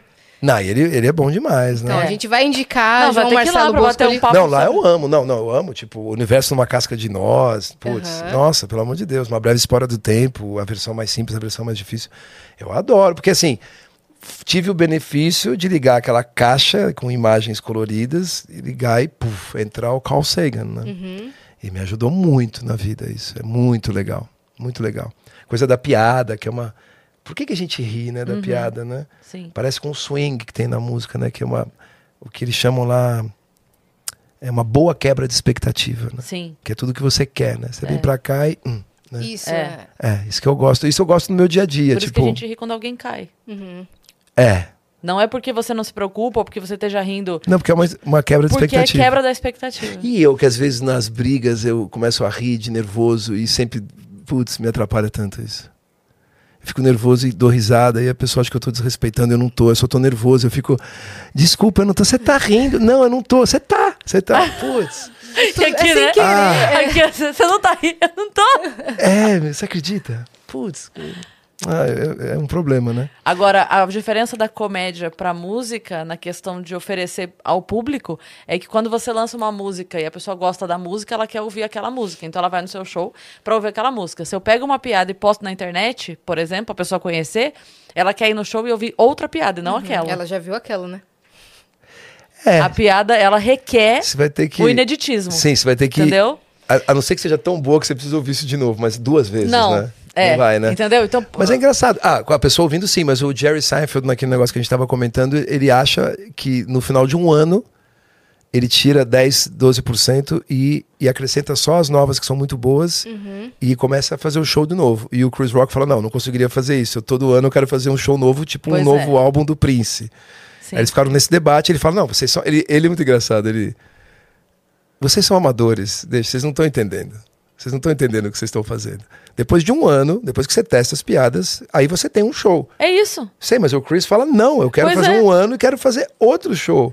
Cada um tá numa, né? É, ótimo. a gente tem esses dois, esses dois segmentos no Brasil também. Uhum. A gente tem pessoas que gostam de postar piadas, é, de fazer um show específico, né, sazonal quase, que Uhum. dura ali um tempo e tal. E a gente tem outros que, por exemplo, o Oscar Filho, que é um que eu admiro pra caramba, eu amo o texto dele. Ele ficou sete anos em cartaz com o Putz Grill toda sexta no Teatro Gazeta, E- lotado. E ele fazia sempre o mesmo show? O mesmo show. Não, os as mesmas músicas, tipo, ele toca Madalena, Billie Jean, Yesterday. As piadas. Sempre, sempre as mesmas? É. Piadas, eu quis É, dizer. Um- sim. Por sete anos. Porque assim, a gente tem em São Paulo uma coisa que a gente não tem em nenhuma outra cidade do 16 país. milhões de pessoas.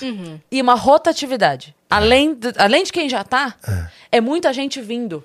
É. Então você imagina assim, que a pessoa que mora num lugar onde dificilmente ele vai, Sim, quando ela vem sim, em São não, não. Paulo... Cidade. Ontem eu fui a um lugar que eu não, não vou normalmente. Eu- aqui, fazia muito tempo que eu não vinha. É isso. nessa então a, a pessoa É. que tá lá, ela vem pra São Paulo e pensa, vou aproveitar que estou lá e vou no show do fulano, do Beltrano, entendeu? Ah, entendi. Então você tem essa... A pessoa vem pra passar três dias aqui a trabalho. Aham. Ela aproveita pra curtir o show de alguém que não vai estar na cidade dela. Então você tem essa rotatividade que permite a gente estar em cartaz durante muito tempo. O interessante é como né, ele consegue se manter estimulado, né? Porque cada apresentação ele tem que. Né? Mas você conta piadas novas para público velho e piadas velhas para público novo. Ah, boa.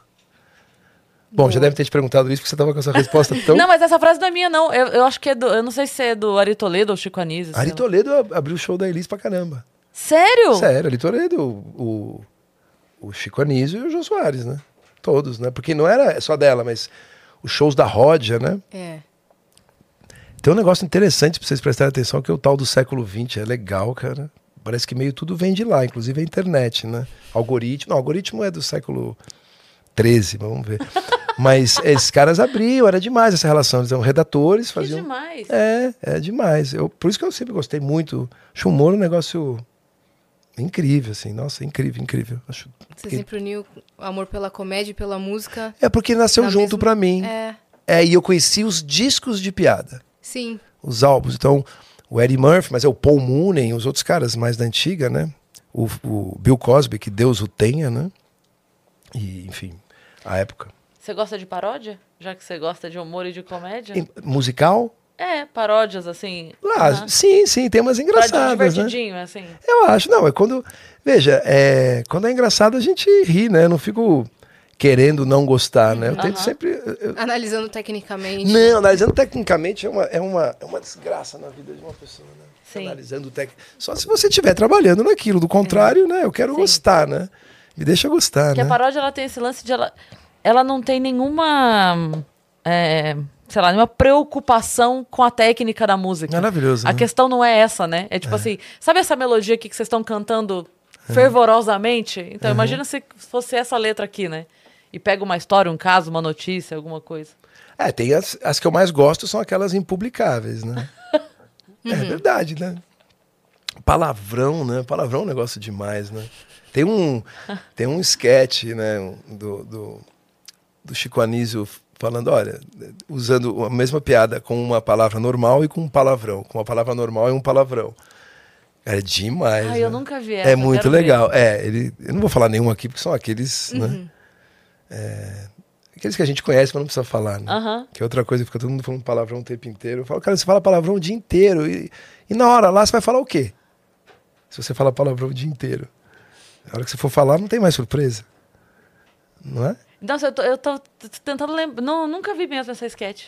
Fiquei curiosa agora. Do, do Chico É. Anísio? Não, tá lá. Ele tá, inclusive, ele já tá, depois que ele saiu da Globo e tudo. Tá disponível, tá pra achar na Tá, tá, você Ah, vê lá. tá. Ele, acho vou que ele procurar. analisando palavrão, mas assim, é daquelas horríveis. Aham. Assim.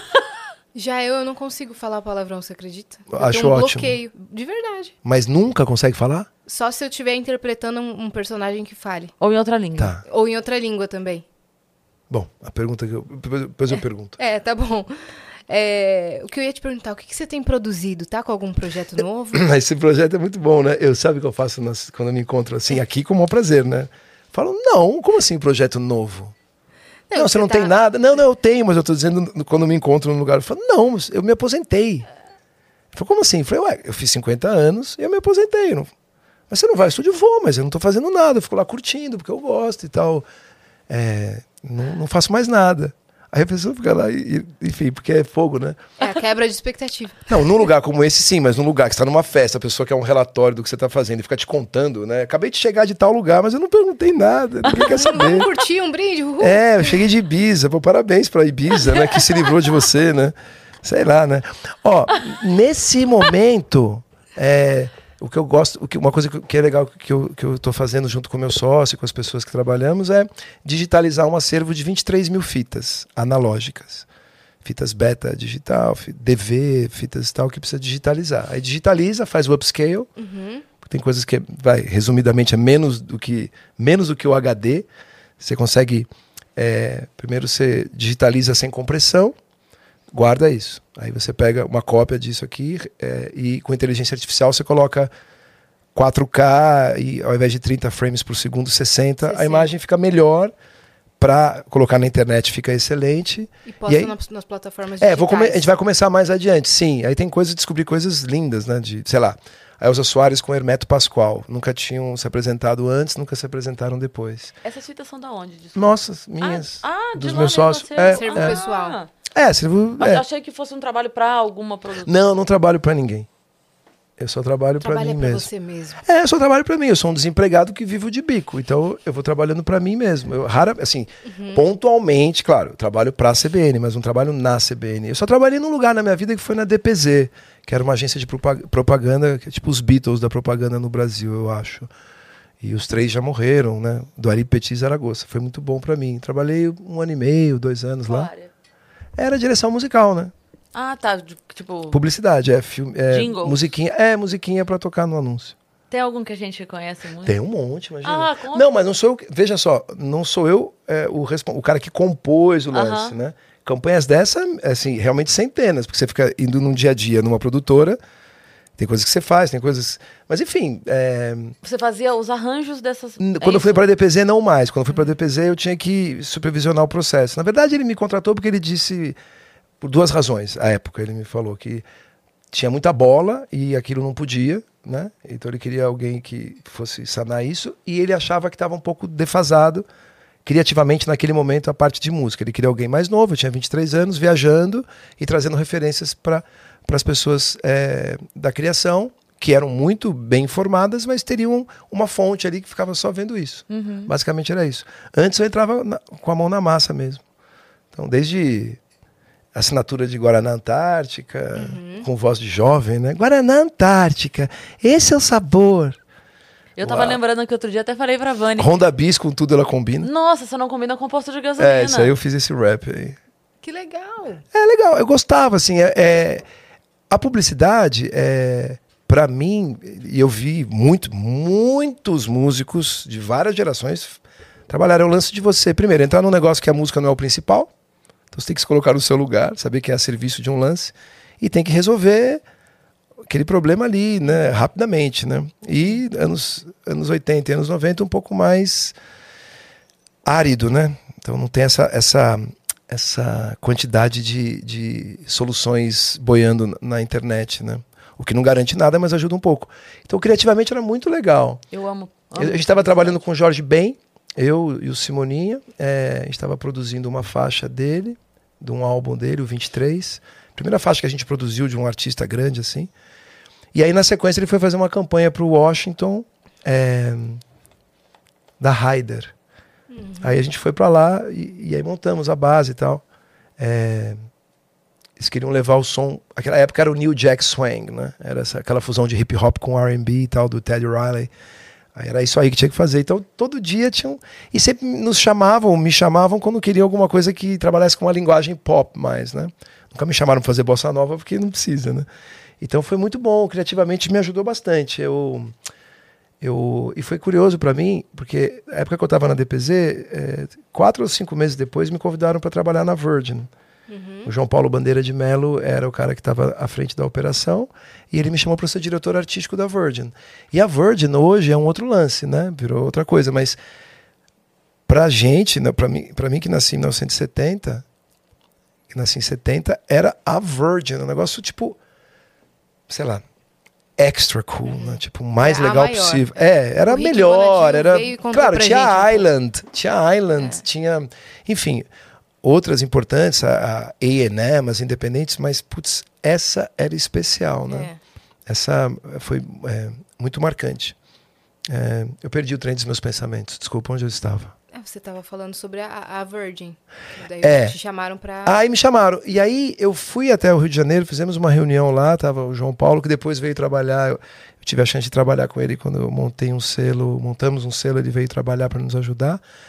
Aí eu vi o mundo, eu vi a gravadora e vi a DPZ, foi ah, ah, ah, ah, ah.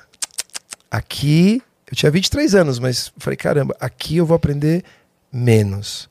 Aqui eu vou aprender mais. E era assim, altíssimo nível. Publicidade brasileira não é à toa que chegou na, naquele momento histórico onde chegou uhum. e até hoje e tal. O pessoal é, trabalhou bem. Era Sim. muita gente talentosa, uhum. processos. Então, para mim era muito importante. Também, né? Sempre, né? É, estudo de fotografia, direção de arte, as referências, Pô, é incrível, aprendi várias coisas lá, muitas coisas, coisas que eu lembro até hoje. Você falou do, do Guaraná, era a época do Pipoca na Panela? É, Pipoca na Panela é MCR, né? MCR é uma produtora Foi... que era o Sérgio Mineiro, o Campanelli e o R era o Renato Teixeira. Ah, Só que caramba! O, é, MCR, uma das maiores e tal. No, no, eles fecharam, é, o Mineiro morreu, o Campanelli se aposentou e tudo, foi morar em Caraívas, né? Foi o primeiro a falar de Caraívas, né? Que eu vi isso nos anos 80. Eu falei, o que, cara? Isso lá você vai adorar. Putz, ele falou assim, eu, vou um dia, eu vou.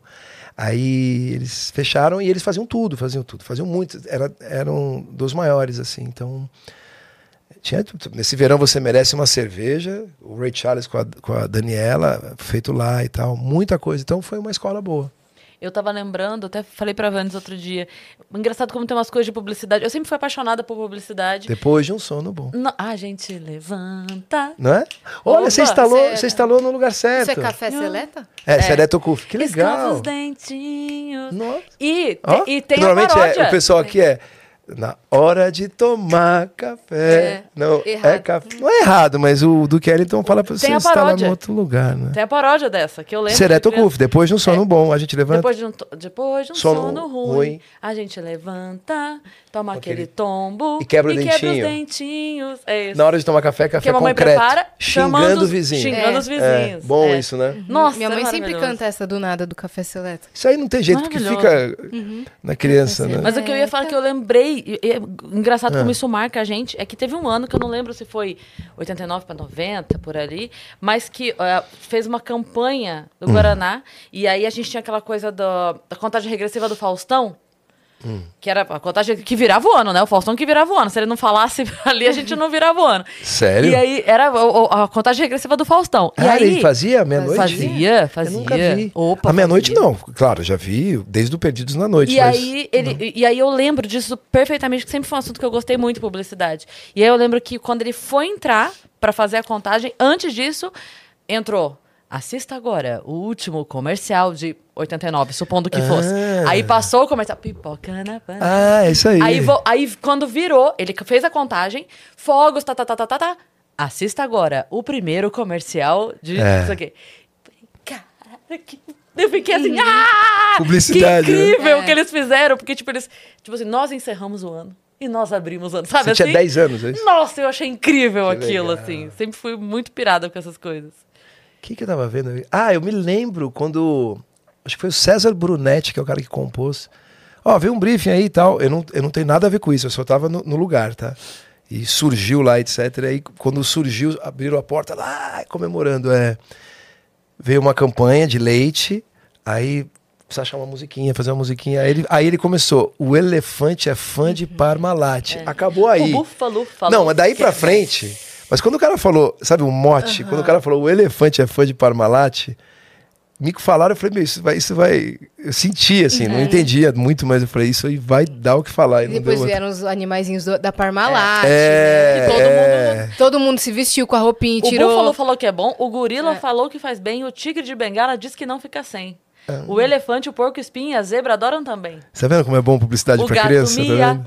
O cachorrinho late, o rinoceronte só quer leite malar. É. Ai, claro. Eu me Mantenha o seu, sorri- uh, o seu- os seus filhotes fortes. Vamos lá! Trate seus bichinhos com amor e parmalate. Tomou? Tomou. É. E no depois final, tem- o neném, né? E depois tinha as paródias, né? Tipo, quando acontecia, Claro. algum problema, você tomou. Tomou? É. Tomou. É que não tinha, a gente não tinha ido meme naquela época, senão teria virado meme do tomou? É, é porque era caro colocar um meme na Globo, ou no- mesmo na Gazeta, ia ter que vender um carro, né? É. Era, mas na internet ia funcionar bem. Eu tô Muito, então. muito, muito. Que nem o do Danoninho Ice lá. E tá pronto o sorvetinho. É. Né? Que todo mundo ficava assim. E tá E a sua, tinha outro de, de geleia de, de mocotó que era. E a sua mãe fica com o copo. Porque vem a. a- entendeu? E a sua mãe? Fica com Fica o com o copo. E eu, me dá, me dá, me dá, me dá danoninho, danoninho, dá, me dá danoninho. Tinha, Essa eu não lembro, mas é um choque de gerações, né? Você é mais nova e eu já tava o tendo o que trabalhar. Tang. Tang mudou, tem espuminha, tem Tang Pro, que contribui com o desenvolvimento é, físico e mental. Era É assim. verdade. Vocês fazem isso sempre nos programas, né? Nossa, Não. eu, eu adoro lembrar de comercial. A gente adoro. lembra mais de desenho animado, É. de abertura. Isso que a gente faz mais. Agora de comercial, acho que é a primeira vez que a gente tá fazendo. É verdade. É, lembra, lembra do Ray Charles, que ele tava lá? Oh, eu adoro tomar minha. Acho que uns- É tão. Você vê como é, né? Eu lembro do Hum. Aham. Ray Charles, lembro que era Pepsi e Coca, mas não lembro de quem era, mas infelizmente. Mas era. Ele tá lá, oh, eu adoro, eu vou tomar minha Pepsi. Ele pega a Coca-Cola. Ah, quem foi que trocou? e tal? Você lembra disso? Era o Ray Charles Esse fazendo. eu- eu era, não eu, eu, eu vi depois, assim, porque ele era é, de fora. Isso eu gosto muito. Tinha um que eu dava muita risada quando passava. Eu- ela era de moto, mas eu não lembro também se era Honda, Yamaha, não sei. Mas era um cara é, que ele tava assim, só de, de sunga, eu acho, de, de samba canção.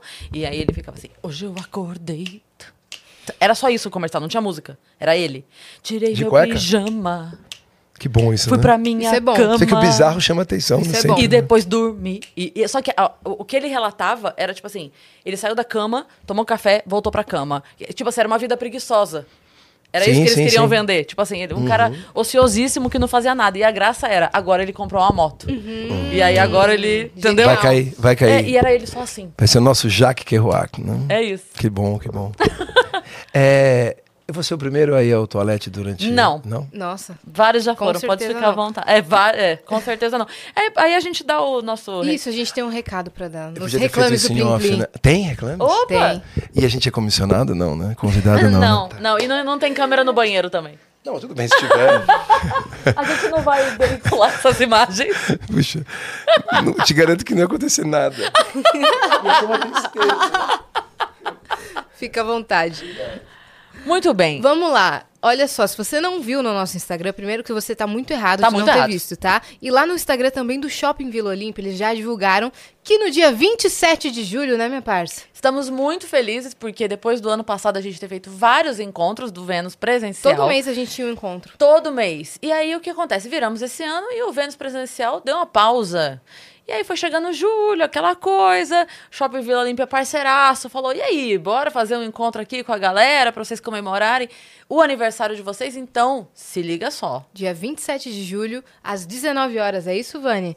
E os ingressos você tem que fazer o seguinte: baixar o app Multi e resgatar gratuitamente o seu ingresso. Mas assim, acabou, acabou. Então corre lá pra resgatar. Vou falar depois pro Christian colocar o link na descrição né, para você poder baixar o aplicativo e resgata pra ver a gente, porque a gente vai ter, além do nosso aniversário, convidados especiais, né? E surpresas. Surpresas. Surpresas. Vai ter bolo. Vai ter ter. bolo.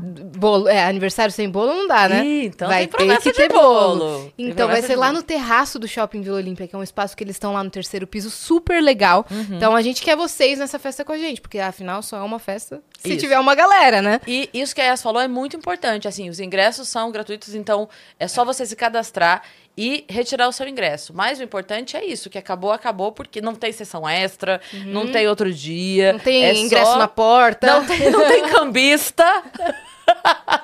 Imagina! Não tem. Não, como é que Aqui eu é dou? app Multi. Magissars.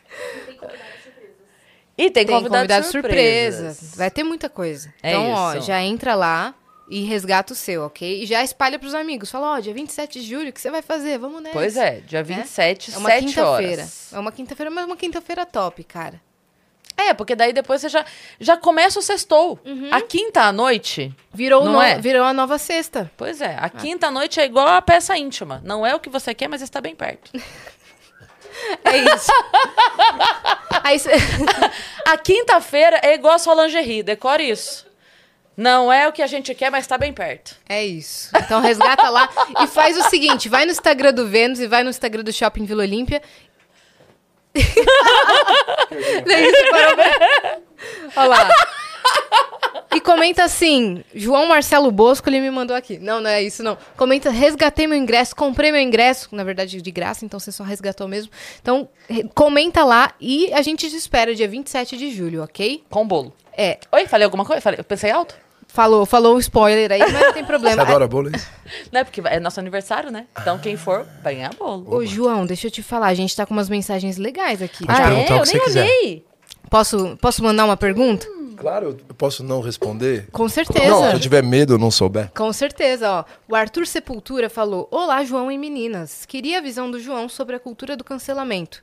Simonal e Elis foram cancelados na época da ditadura. Elis fez parte do Cemitério dos Mortos-Vivos e agora com um comercial que tenta prestar uma homenagem, novamente a Elis é cancelada, agora na figura de seus filhos.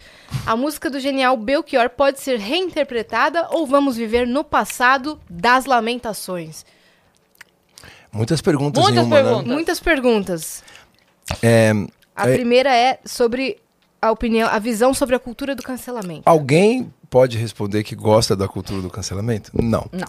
É uma caça às bruxas é, do século XXI, né? Mata, mata, mata. ma- Ih, não era você, perdão. É, então. A Elis não foi cancelada, acho que é, um- é uma avaliação. Talvez ele, ele não tenha se debruçado tanto sobre o assunto. Simonal foi, foi cancelada a carreira dele. A Elis era funcionária da Globo, cantou, é, ficou sendo cercada ali até uma hora da manhã no restaurante, escuta, você não vai cantar, etc., com ameaças e tal. E um dia chegaram, ela cantou junto com o elenco inteiro da Globo. E aí, depois ela foi enterrada junto com outras pessoas. Porque, enfim, é um jornal feito por homens, né? Que fizeram o quê com uma mulher? Fizeram o que sempre fizeram, né? E aí, não foi a única, o Pelé também foi, a Hebe Camargo e tal. Foi uma coisa muito específica, né? Então acho que ele, talvez ele possa revisitar a história, falando numa ótima aqui. Sim. É, alguém foi cancelado? É, Não sei, teve algum filho foi cancelado? Eu não sei, eu vi. eu- Ele quis dizer, a Elis foi cancelada na figura de seus filhos. mas, que, mas é que não, eu não entendi do, do ponto de Não vista sei qual que léxico. é a referência dele também. Bom, eu não, eu não, pelo que eu percebi até agora, até agora eu não fui cancelado, porque Uhum. também não eu, não, eu trabalho é, nos bastidores, né? Então assim, não- eu não dependo, é, não é possível ser cancelado alguém que, não- que, que não existe para ser cancelado, né? Então E aí ele pergunta do significado da música que foi usada no é comercial. um filme de publicidade, o publici- é, um significado da música é, pode ser com um exercício de relativismo, tipo como se eu fosse o Protágoras, é, você pode sim dizer que foi um- uma vitória do porque eles estão contando o Viu Metal para eles, o Belchior finalmente está ganhando um dinheiro é, daqueles que, enfim, que ele combateu em algum momento ou não.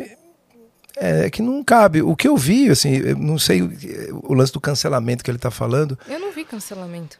Eu também não. Então, assim, realmente, por isso que eu falei, eu não entendi. Eu fico feliz né, de, de mandar uma mensagem. Eu acho cancelamento uma coisa muito cruel, tem que ser feita com muito cuidado. Como essas revisões todas que estamos fazendo, precisa ter um pouco de boa vontade é, de entender, porque às vezes você fala uma coisa que você não sabe. Eu já, eu já me ouvi, lembrei de, de coisas que falei que não falaria hoje. Um pouco de boa vontade. O, o Aldous Huxley, é, ele falou um negócio que é curioso. Ele falou assim: é- é frustrante com 48 anos de profissão eu chegar à conclusão que a única coisa que eu quero das pessoas é que elas sejam um pouco mais gentis umas com as outras. São 48 anos de estudo de né, arquétipos e símbolos e, enfim, estruturas da psique humana para dizer que no final é só ser um pouco de boa vontade.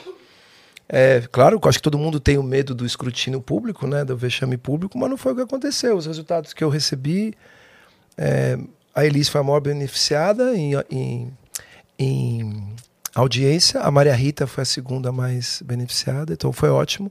Acho que é uma coisa que se minha mãe tivesse viva, ela faria com a filha Maradona, acho, apenas acho. E eu gosto do Flaubert, né? Você mede uma obra por aquilo que ela causa de oposição também. Todo mundo gostar, eu não gosto. Eu acho legal ter. Como você disse, acaba o papo, né? Acaba eu a acho que sim, né, Cris? De verdade, assim. é- Agora eu vou ao toalete. Ah, é? Acontece. Bom, então eu vou dar a minha mensagem. Ah, por favor, por favor. É, eu tenho aqui um fone que eu tô sendo patrocinado. não tenho, não. Mas o- a Yasolo deles e eles vai, vai ter mais? Às vezes previsão? tem. Não, a previsão é assim: é, é um grupo de, de artistas que tem uma agenda complicada, é um negócio que custa relativamente caro, porque são, são super estrelas que fazem duas ou três músicas. A gente depende de uma estrutura de, de número de ingressos para poder fazer só com o dinheiro da portaria, não precisar de patrocínio. Então é circunstancial, mas é bom assim, ser de vez em Sim. quando e tudo, né? Essa, essa cultura da escassez, quando não é alimentar ou de saúde ou de, ou de cultura de maneira geral, eu gosto, acho le- legal ser um pouquinho, e você que foi lá, fala, pô, não sei se vai ter e tal. Sim. Já que você não consegue fazer algo muito importante, você tenta, pelo menos através da ausência, ter É, alguma. Não, foi incrível. E é uma experiência. então, Como estava próximo do Dia das Mães, né? Então fomos com a família. Todas as Reginas fomos. e vimos juntos, foi muito emocionante. E o fato de ser próximo do Dia da Mãe, eu acho que teve esse, esse tom que você falou, né? Sim, Que, mas- tipo, Sim, sim, Né? porque como a Elisa é nossa mãe, a gente fez um negócio, uma festa familiar mesmo. pra ela, né? É, pra ela, pra mãe mesmo, porque a Elis Regina é, é, artista é um fragmento da nossa mãe, né? É uma parte da nossa mãe. A nossa mãe contém a Elis, né? Você consegue, assim. A, a obra, você consegue distanciar um pouco ou não? Você. Sim, sim, não, é necessário, né? Porque se eu ouvir a obra do jeito que eu escuto as outras coisas, eu vou sempre ficar muito emocionado, né?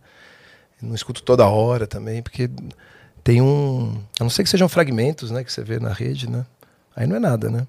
Aí é tranquilo, o mas. espetáculo você produziu todo? Não, é. Tipo, de. Não, eu, eu, eu e o meu irmão, né? É uma.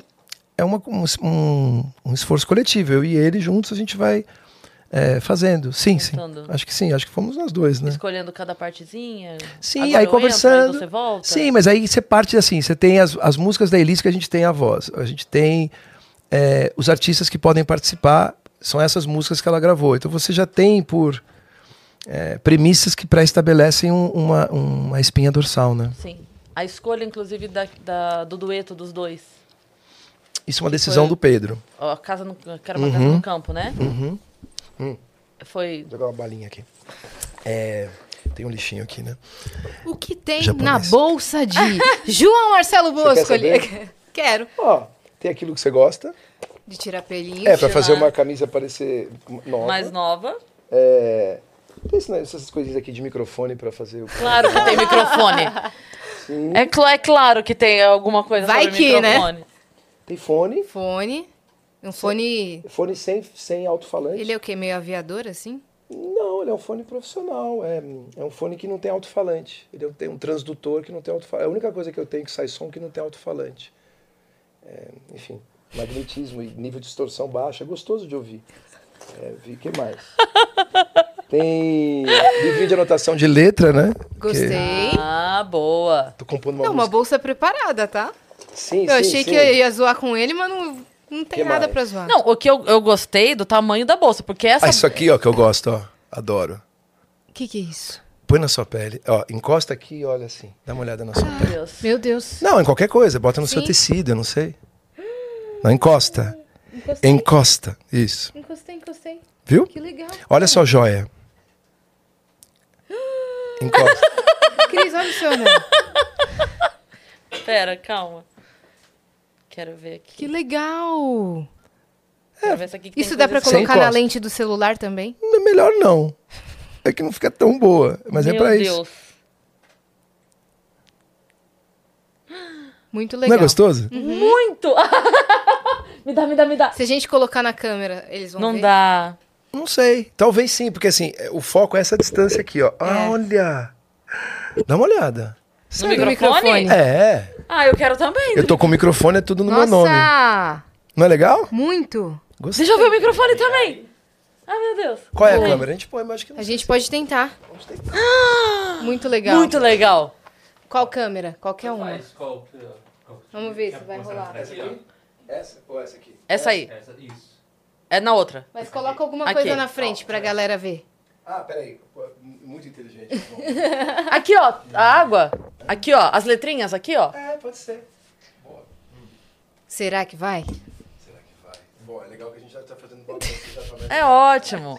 Aí, aí Você gruda. aqui e bota Aí. aqui, peraí. Ai, eu tô vendo lá. Ah, Olha lá, deu deu pra pra ver. Deu pra ver. Dá pra ver. Que legal, hein? Vou botar meu anel aí que eu, que eu tava vendo. Boa.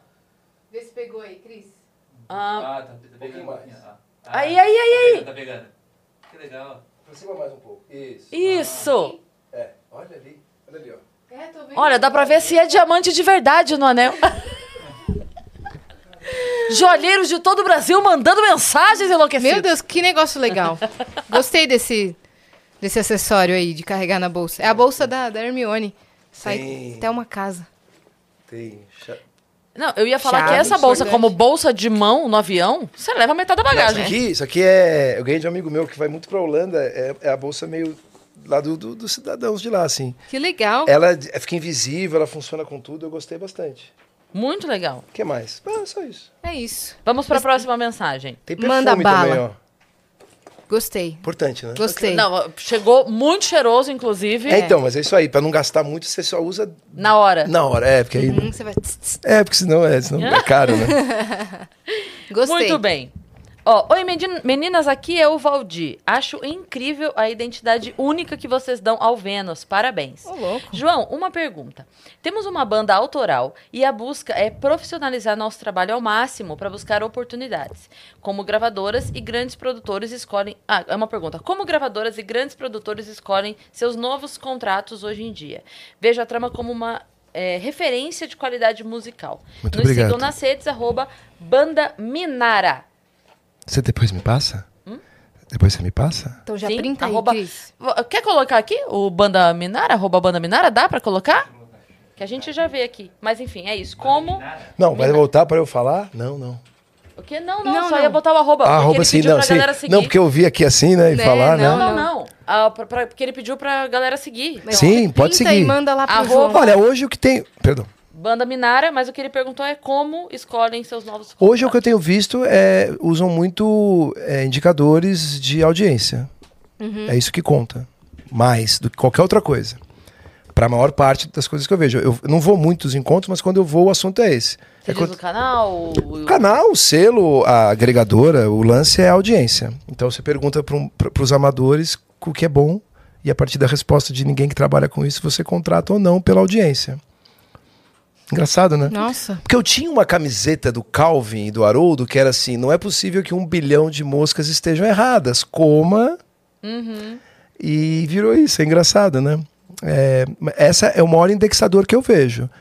Primeira coisa, quantos seguidores você tem? Quantos views e tal? E, e é, é- e é o critério diametralmente oposto que eu, pelo, pelo menos, é, uso, né? Eu quero saber se eu gosto da música ou não. E quanto menos gente tem, eu acho mais legal. Tem 300 pessoas. Falo, ótimo. Clarice Lispector é o seu... Clarice. A Clarice odiava ser pop. Ela Mas o odia- pop é uma diluição, né? Que esmi- Então ela, ela não queria essa coisa. Tipo, Mas ninguém quer. Quanto mais gente entende o que eu escrevo, eu tô errado. É, é, eu acho que sim, mas enfim, é, eu, eu sou dessa, dessa, dessa praia também. Aí, ó, banda Minara, Isso. Ótimo. pra galera conhecer. É engraçado você ver identidade visual, né? Eu diria que, que é uma coisa que tenha ali, por eles ali, eu acho que é Rocky. Uhum. Legal, poxa, bacana, muito obrigado. Eu acho que é gerar muita audiência pros, pros, pros selos acharem que vocês fazem uma música boa a partir do número de views que vocês têm. Boa. No Instagram Legal. também eles estão. Não é o que eu recomendo pra vida, né? Pra música. Mas é o que tem funcionado. Você tá, fal- você tá falando de uma realidade. É o que não- funciona, é, é- faz bastante coisa, sei lá, qualquer coisa que se conseguir um viral, então, Uhum. ajuda muito.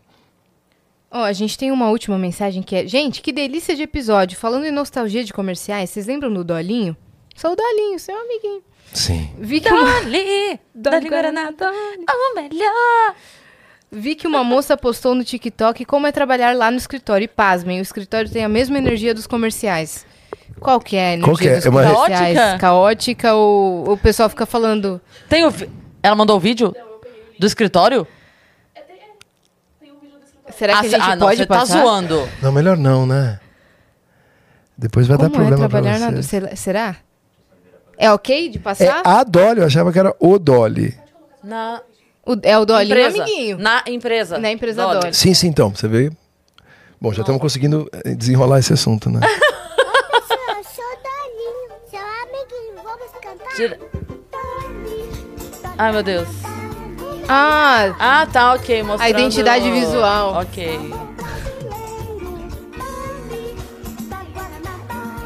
Tudo Dolly. Interessante, né? Olha, uma, é uma, é uma garrafinha. Isso é meio David Lynch, isso é meio, acho que é Tim Burton, dá medo um pouquinho, não dá? dá. Aqui tem- Tá bom. Tem muito açúcar, né? Não A tem- gente não tem uma caneca do Vênus. Essa é uma caneta da Dora. Eu quero saber o que, que está acontecendo de errado Pra aqui. mim é Guaraná Antártica em meu coração e nunca outro Guaraná na vida. São meus parceiros, não pode. Imagina. Vou falar da Dolly, não vou falar nada. Guaraná Antártica é gostoso, né? Nesse verão você merece uma cerveja, nesse, nesse verão você merece É. uma Antártica, que é a cerveja, né? É. Não, pipoca na panela é indo, não tem como. É, não tem como. Bom, e você já conseguiu eh, se dedicar à sua nova eh, fase eh, amorosa ou você está focada no trabalho? Dedicar. Ah, cons... ah porque não, não, Não dá impede, tempo, né? Uma coisa... Não, é que eu vi você dizendo que estava sem tempo. O que pra. Eu vi você, quando eu estudei, fiquei vendo os Ah. casos, eu falei, não, agora eu não estou pensando em ninguém, porque eu só estou trabalhando e tal. Mas é bom porque é a distância, né? Não, Sim, então sim. não é todo dia. Aí, Ah, aí nos dias de folga, aí encaixa. Aí a agenda entendeu? bate, né? É, aí faz bater, né? ah, o, o último casamento da minha mãe, que ela estava programando, era casa separada. É. É, que, dá, que dê para ir a pé, mas não é o mesmo Então, lugar. Elis, Regina e Rita Lee não podem estar erradas. Podem, mas por acaso não estão nesse caso, né? Me parece que é bom, né? Tipo, o mesmo. A Rita era muito sofisticada, era o mesmo prédio, né? É, só que apartamentos diferentes. Nossa, é muito, É. muito legal, né? Tchau, Bom. meu amor. Tchau, É. tchau. Boa- noite. Tchau. E aí você fica com ciúme, mas não tem problema, porque você fica lá, né? Tá aqui, É. Combina com o porteiro, né? De contar. Se... Cara, isso nunca. Esse negócio de vigiar nunca adianta, né? Porque, enfim, se a pessoa quiser, né? É. Não, sempre. Sempre. Sempre tem. Eu não lembro quem Perda foi que tempo. comentou, onde é que, enfim, que o horário é, de ma- maior fluxo nos motéis, o pessoal acha que é tipo sexta-noite, sábado-à-noite, é na hora do almoço durante a semana. Que é o horário da fugidinha, né? Então, tipo, você vai ficar vigiando, cara. Quando chega a noite, a pessoa já fez coisa errada na quarta, meio-dia É já. engraçado esse lance, é muito adulto isso, né? Tipo, terça-feira, na hora do almoço, a gente Meio-dia. vai transar num lugar que tem uma entrada e abre Marcar. a porta, apaga a luz. Caramba, né, cara? É, é, tem que marcar na agenda, né? Caramba, né? Espero que a gente não chegue nunca nesse dia, né? Putz, e o acaso, o incerto, né? O súbito. Mas, mas tem gente que bota, tipo, na agenda do, do- do casamento. Tipo, a toda quarta, ou toda, sei lá o quê. Cris, tem gente que tanta coisa, né? pois é, né? Pois é, né? Você, não pensa, tipo, de morar junto, desse tipo de, de relacionamento dessa forma, não. Você não pensa nisso? Nesse Não é- momento, é. penso. Penso, não tem nenhum problema com isso. Mas você moraria junto? Junto, junto? Ou você já tá pensando na possibilidade da. Não, não. É, o que gera qualquer possibilidade é você estar gostando de alguém. Sim, pois é. Você não pensa, você não tá lá solteiro, tranquilo, sem gostar de ninguém e fala, Vou arrumar um problema com a minha vou me vida. casar todo. Vou me casar todo, É. eu amei. Tô todo casado. Meu pai que falava isso. Chegava lá de férias, e aí, pai, e o Ronaldo, xará? Ih, ele se casou todo.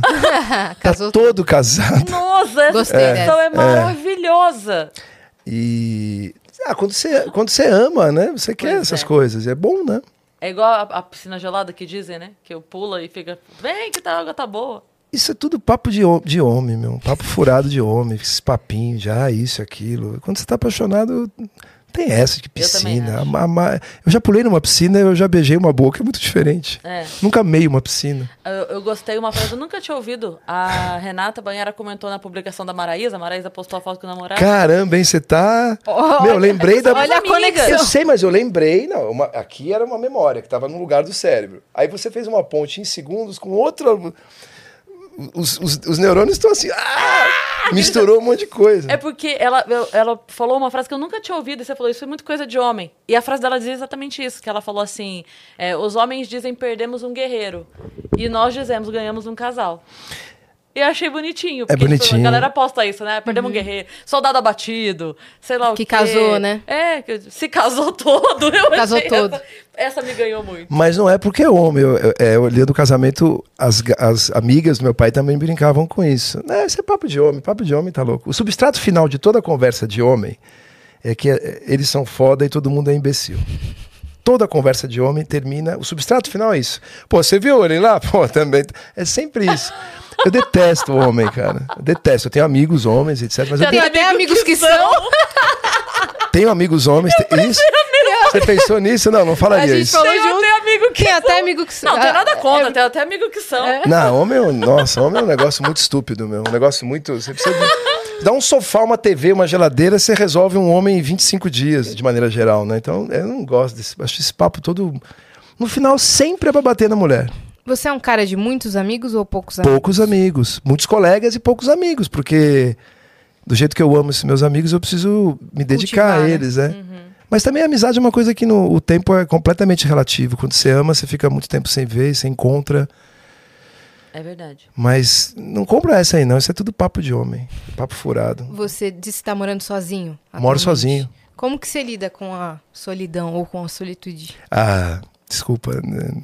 Nunca foi um problema. Eu sou aquele que ouvia da minha mãe, puta, você se basta, né?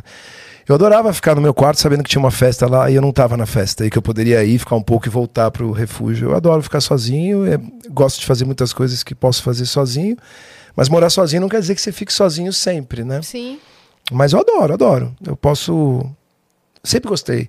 Eu, Eu não também sei, gosto da minha própria Quando sai, companhia. quando sai todo mundo de casa e é todo mundo viajar.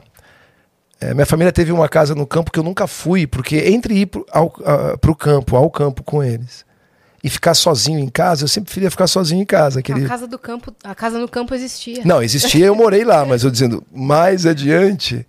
Ah, compramos uma casa em tal lugar, vamos lá. Não, o próximo eu vou, o próximo eu vou, porque todo mundo ia, eu ficava sozinho em É que daí o casa. teu refúgio era a casa, né? Todo mundo Maravilhoso, foi, você tava no então. refúgio. Então, mas eu gosto muito de ficar sozinho, não tenho Não problema, tem problema com isso. Não. Não, tem problema com você.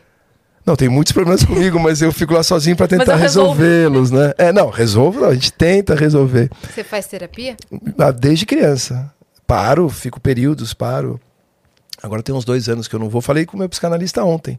Falei, tá na hora de voltar, hein? Você precisa salvar minha vida de novo. E, mas desde criança, quando me separei, eu fiz ludoterapia. Então, gosto muito dos meus filhos, todo mundo. É, pra mim, né? Sem psicanálise, é muito difícil, né? Acho melhor ter. Agora, pô, aí a pessoa conta uma experiência ruim que ela teve em psicanálise. Bom, se você. Se na primeira vez que você é, foi Você analisou. foi tomar café, você se queimou com a, com a água fervida e tal, é uma experiência que não é boa, mas de maneira geral eu acho muito, muito bom, muito bom. E assim, tem vários profissionais e tem várias abordagens também. A pessoa pode buscar algo que funcione pra Sim, ela, né? e, e você tenta vários relacionamentos, você tenta várias amizades, você não vai num psicanalista e não gosta, ou numa e não gosta. Perfeito. Vai experimentando, Perfeito. acho que é bom. É pra si antes de tudo, né? Acho muito bom. Eu gosto bastante de. Eu tava falando isso com a, com a minha filha, acabou de se formar em psicologia. Ah, sério? Aham. Qual é o. A abordagem dela, TCC, comportamental. Que legal. E ela. Então a gente tava conversando muito sobre isso e eu tenho, sempre tive isso. É, o hábito de parar pra analisar o que eu tô sentindo. Eu quero entender por que, que eu tô sentindo aquilo. Não, Hum. Tipo assim, se eu. Ah, eu senti um ciúmes, eu senti um. Eu senti um incômodo. Eu preciso entender por quê. Não, eu não, não, não me basto só no, Entendi. no incômodo. O que despertou isso? É, né? por, mas por quê? Isso aqui não é normal. Eu não sinto isso normalmente, não é uma coisa É. comum. Por quê? Aí eu fico pa... aí eu tenho que parar, voltar e falar, não, tem alguma coisa aqui me incomoda. O que, que é? E aí eu fico até eu auto-analisar essa. Isso Ah, é é bom. demais. É É. uma prática importante isso daí. É ótimo. Eu acho que sim, né? É ótimo. Você, você já chega com metade da solução, né? Quando você identifica o problema, Eu acho que sim. já é metade da solução. Ah, entendi. É isso aqui que tá doendo. Ah. Vai continuar doendo, mas eu sei por quê. Isso! Você fala assim, tem um, é porque às vezes a gente, a gente tem a ilusão de que encontrando a razão, encontrando, encontrando as coisas, você vai solucionar. Você só Não. descobriu que tem um prego enfiado no- no- na É. sola do seu pé, mas. É. Só quero entender como é que foi que ele foi E, é, ali, e aí, né? como é que faz pra tirar, etc. É, Por né? que, que tá doendo tanto? É. É, é meio que ó, a função do analgésico. Eu vi um vídeo outro dia que eu achei maravilhoso. Que era o, o, o analgésico quando entra no seu corpo procurando onde tá doendo. Aí era uma pessoa. Aí eu, na hora, falei: caramba, é mesmo. Como, é que sabe? é. Aí eu fui conversar com a Má, falei dela, falou: não, mas. O, o que acontece de verdade é porque ele não age no lugar que tá doendo, ele age na comunicação da dor do teu cérebro. Ah, É. com quantos anos você descobriu que o analgésico agia? Mas é mais ou menos isso. Você descobrir onde dói não vai resolver o problema, mas vai facilitar você a tratar a dor, né? É. E é melhor estar sentindo dor do que não estar sentindo nada, Nossa, né? Totalmente. Não é? Com certeza. Ah, que bom que vocês concordaram. Apatia é a pior coisa, né? Também acho. Anestesia, né? É. É. É, não acho bom, não. É. É, bom. É bom estar sempre meio com medo de perder alguém ou, ou tentando se recuperar de uma perda ou. É. tentando conquistar alguém. né? É melhor aprender a lidar com esse sentimento Eu do que acho. não senti-lo, né? Eu acho. É vazio quando você não tá sentindo, né? É. É. Eu vi um tá vídeo do, do professor Clóvis de Barros outro dia, que eu gosto muito de ver os vídeos dele, quando ele tá mais atacado é quando É, mais ele gosta. parece. Ele é meio Chris Rock, né? É, meio, meio, é. meio preacher, né? E aí ele falando, se você me, convidasse pra tomar uma cerveja no bar e me perguntasse, tipo, o, que- o que que faz a gente evoluir na vida? Ele fala assim, as, as grandes tragédias. Sim. Não é que você escolhe, não é que tipo assim, nossa, que vontade de passar por uma grande tragédia, mas é só assim que você vai... Sim, mas eu não tava, pelo amor de Crescer. Deus, é, meu anjo da guarda, se alguém Não estiver ouvindo, pedindo, eu não não. tô pedindo uma tragédia. Eu só tô dizendo que é, quando você ama e você sofre, você tem os desencontros, tudo isso, acho que é um sal da vida muito Aham. bom, né? Sim. Aí você se arruma pra, se mos- pra mostrar que a pessoa perdeu você, ou, ai meu Deus, eu fico naqueles ciclos, né? Aham. Nossa, eu sou demais, não, eu sou a pior coisa que tem, Uhum. que merda e tal. Fica nessa, né? É bom, mas é, a ausência disso é, acho muito triste e vazio, né? Sim. Mas você acredita que a gente, nessas perdas e, e tombos e levantadas, a gente vai amadurecendo e o próximo tende a ser melhor? Não. Você aprende um pouco mais? Completamente. Aprende, mas é completamente randômico, né?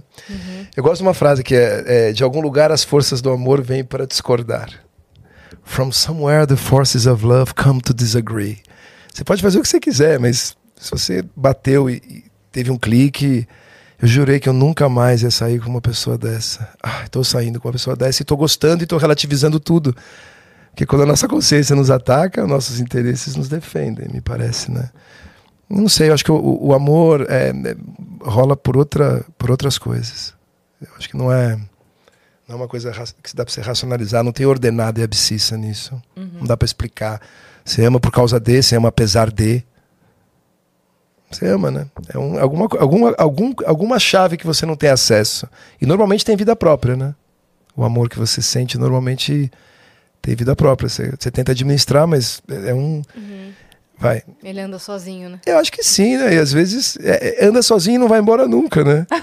Anda aqui, né? Fica andando aqui, vai pro estômago, vem pra cabeça, vem pro estômago. Nossa, cara, os primeiros dias né, a gente fica obsessivo, né? É uma delícia. Eu vi, tava vendo uma série outro dia e a mulher falou uma frase que eu achei sensacional. Até comentei com a minha filha isso, que ela falou: Todo mundo tem alguém na vida que é um pinguim. Aí o cara, um pinguim? Como assim um pinguim? Ela falou, é um pinguim, porque o pinguim é uma ave, né? Aí você olha pra aquela e fala assim, ele podia voar, né? Ir embora, mas não vai, não. Fica É, ali. Aí você falou, ô pinguim, voa pinguim, vai. E o pinguim não vai. E quando, e quando a pessoa vai e o sentimento não?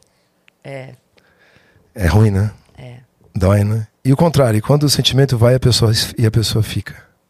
Também é, é duro, né? Mas tem uma coisa que quando, quando o, é, o sentimento fica e a pessoa não vai, eu, eu vi é, essa, essa frase outro dia me pegou muito que é você só vai saber é, o verdadeiro significado de amor próprio quando você tivesse que se distanciar de alguém que você ama porque aquela pessoa te faz mal.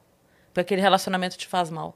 Então tem muita gente que, tipo assim, ainda amando, se afasta porque a relação não faz bem, sabe? É, Relações tóxicas ou, enfim. É, quando você não nocivas. percebe, né? Quando, quando você não percebe. Acho que todos nós já passamos, fomos nos acostumando, Ir né? embora gostando, eu acho que é a pior coisa.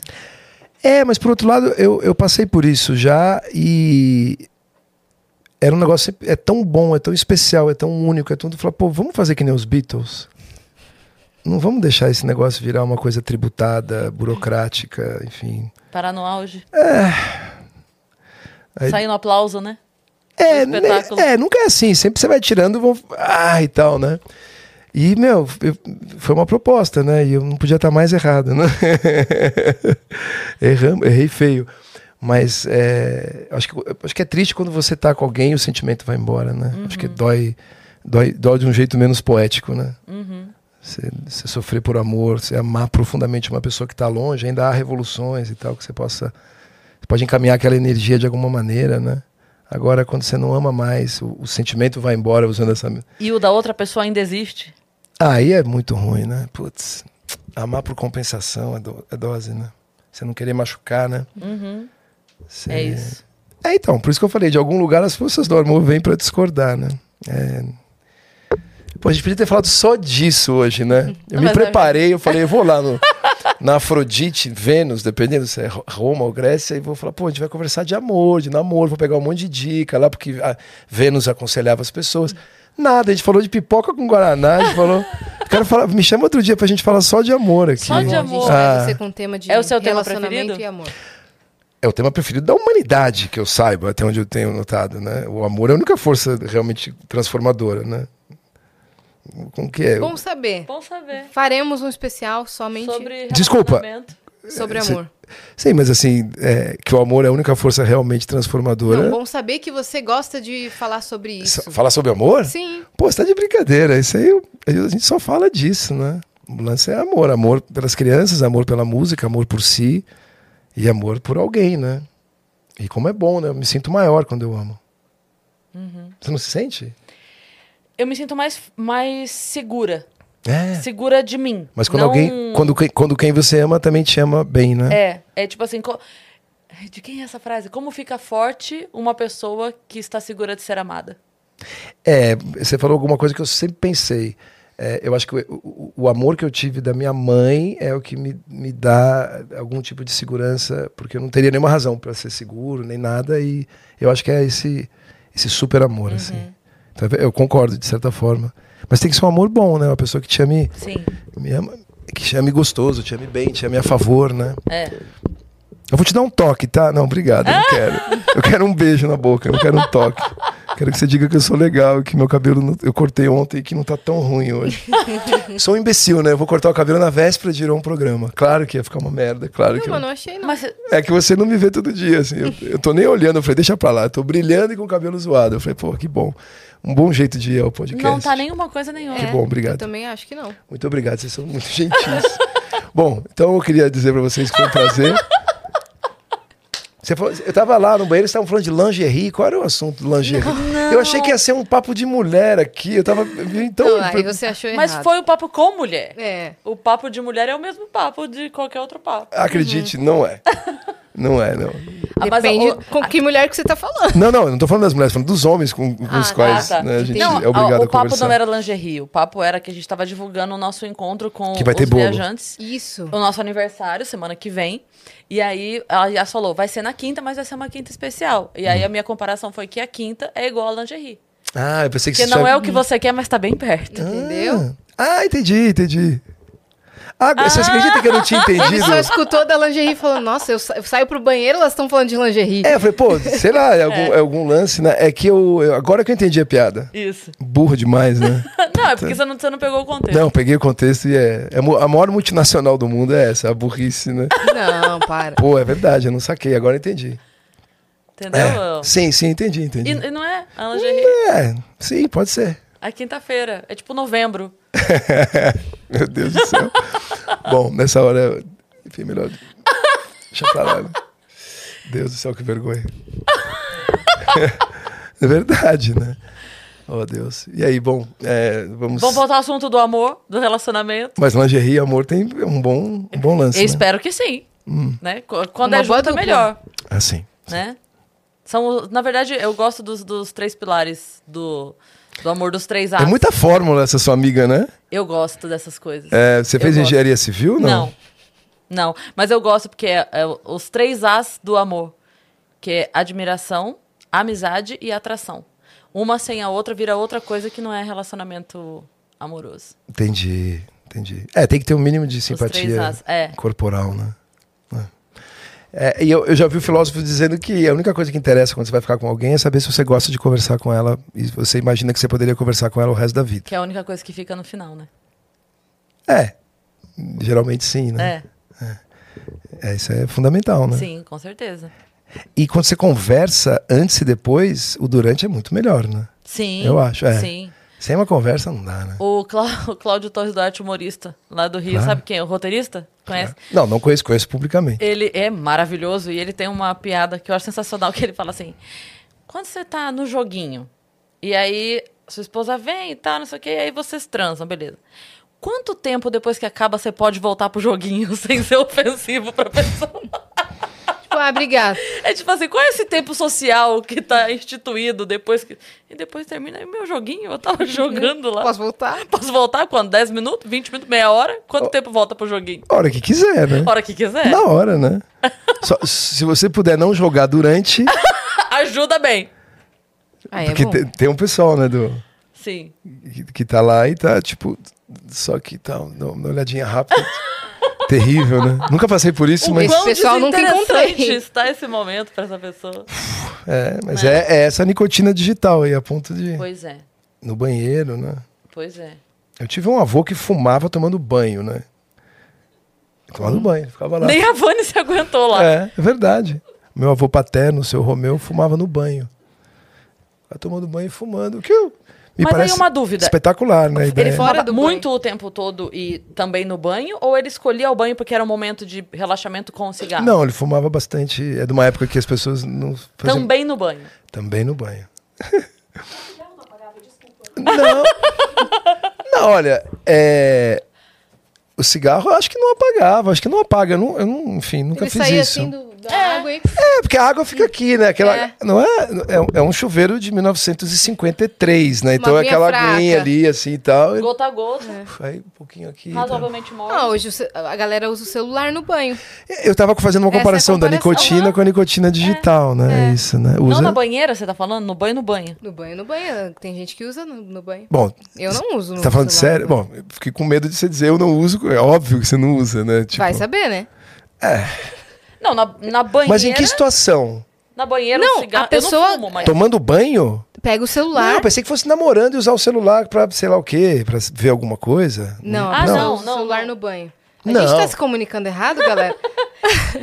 Não, A porque gente tá a com gente falha na comunicação. momentos para cigarro barra celular. Isso. Pós-sexo, cigarro e celular. Ok, não fumo nem uso celular ali. Daí Mas... ele falou do cigarro no banho. daí Eu No falei, tem banho. gente que usa o celular durante Então, foi o isso que eu banho. falei. Eu quis Isso. mostrar aqui um, um comportamento absurdo do meu avô ligado à nicotina. O computador é um, um comportamento absurdo ligado aos dias de hoje, ao mundo O digital. celular no banho.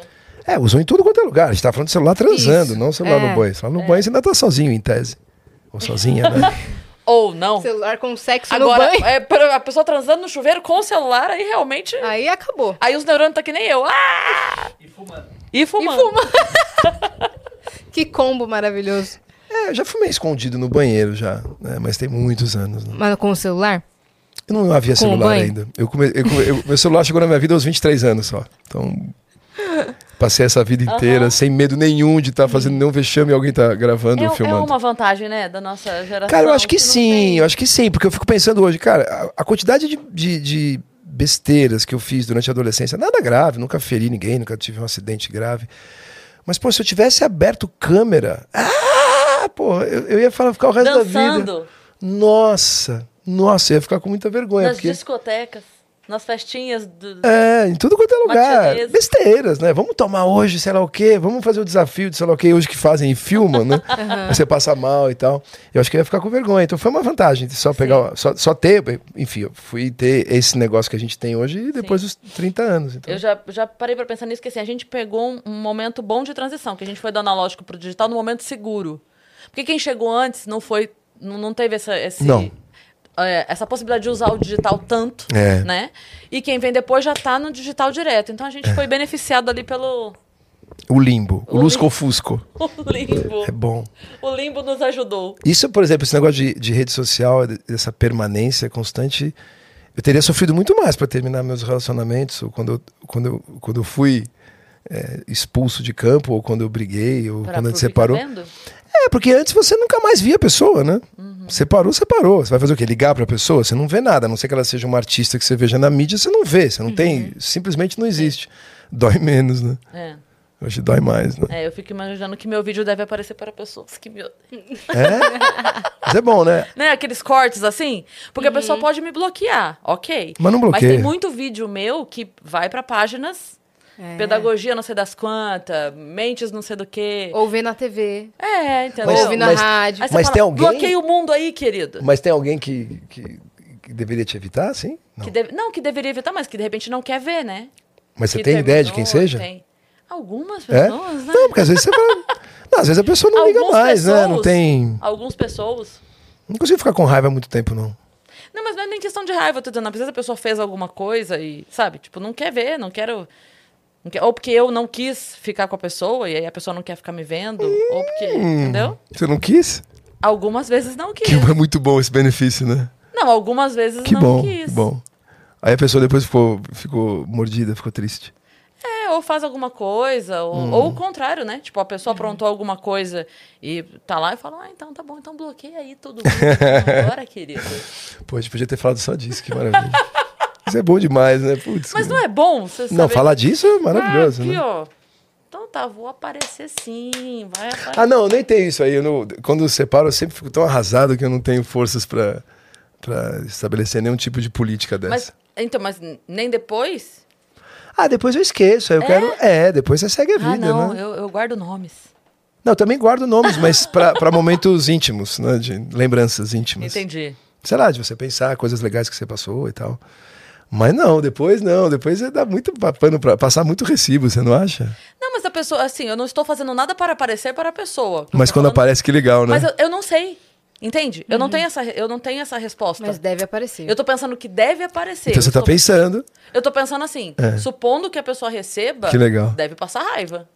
Ah, é. Então você fica fazendo. Você fica nessa, nessa, nessa fantasia de que de alguma maneira alguém tá sofrendo por tua causa e você não tem culpa disso.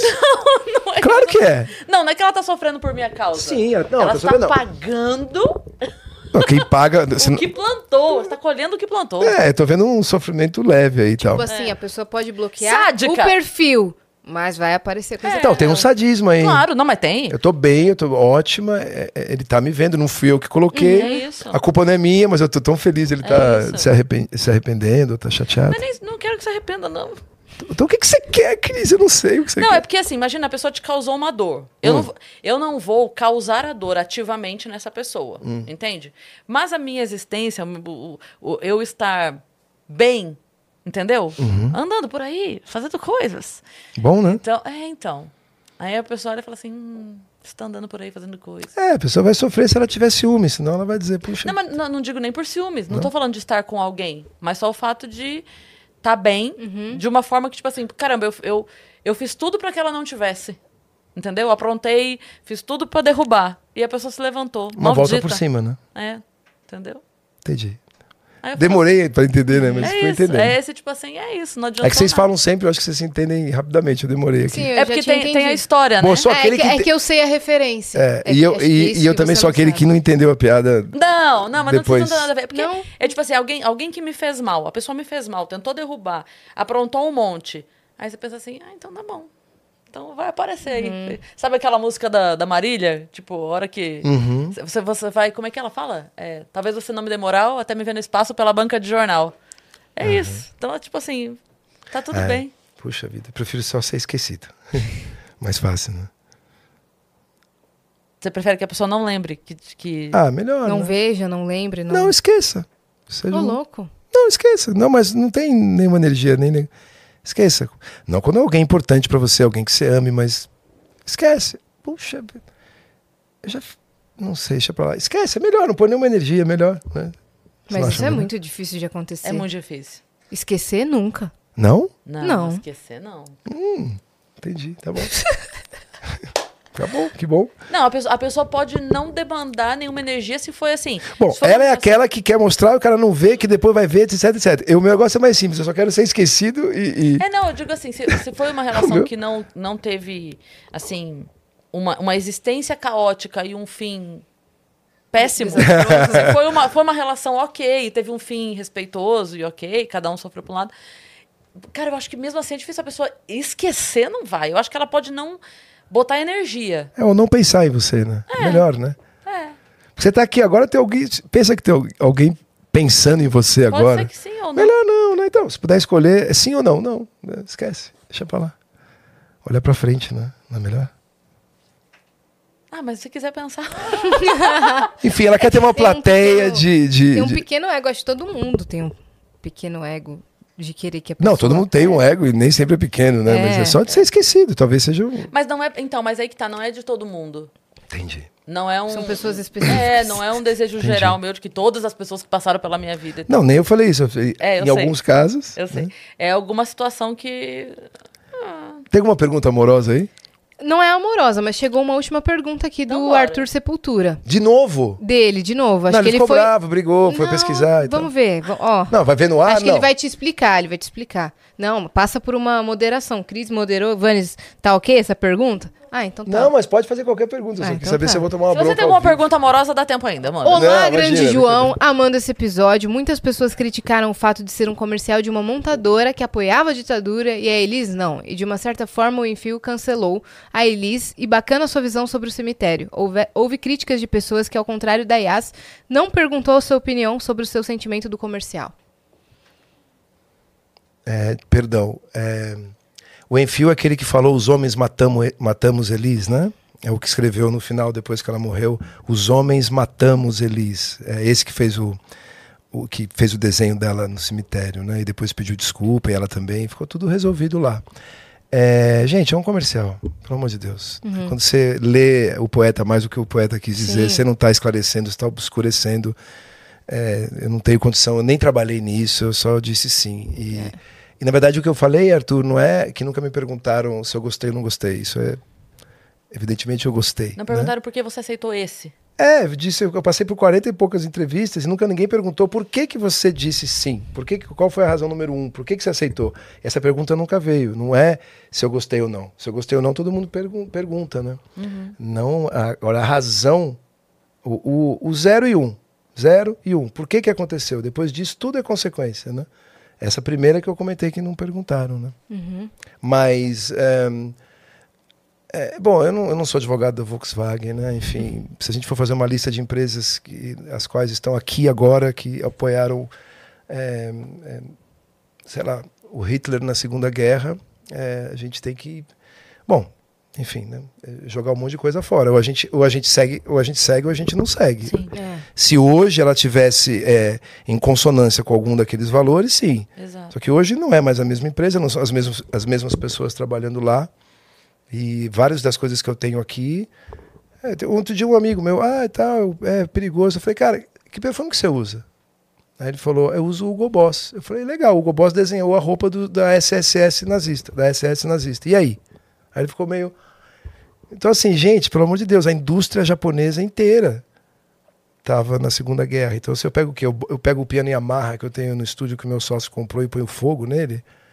É, bom, não vamos, vamos falar das Big Techs. Então, assim, peraí, né?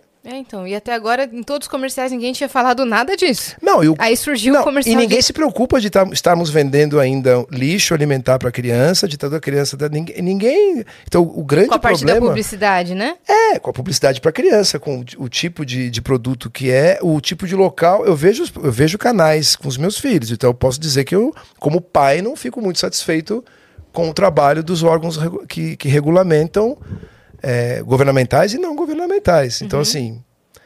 Então, numa boa, me parece um papo assim.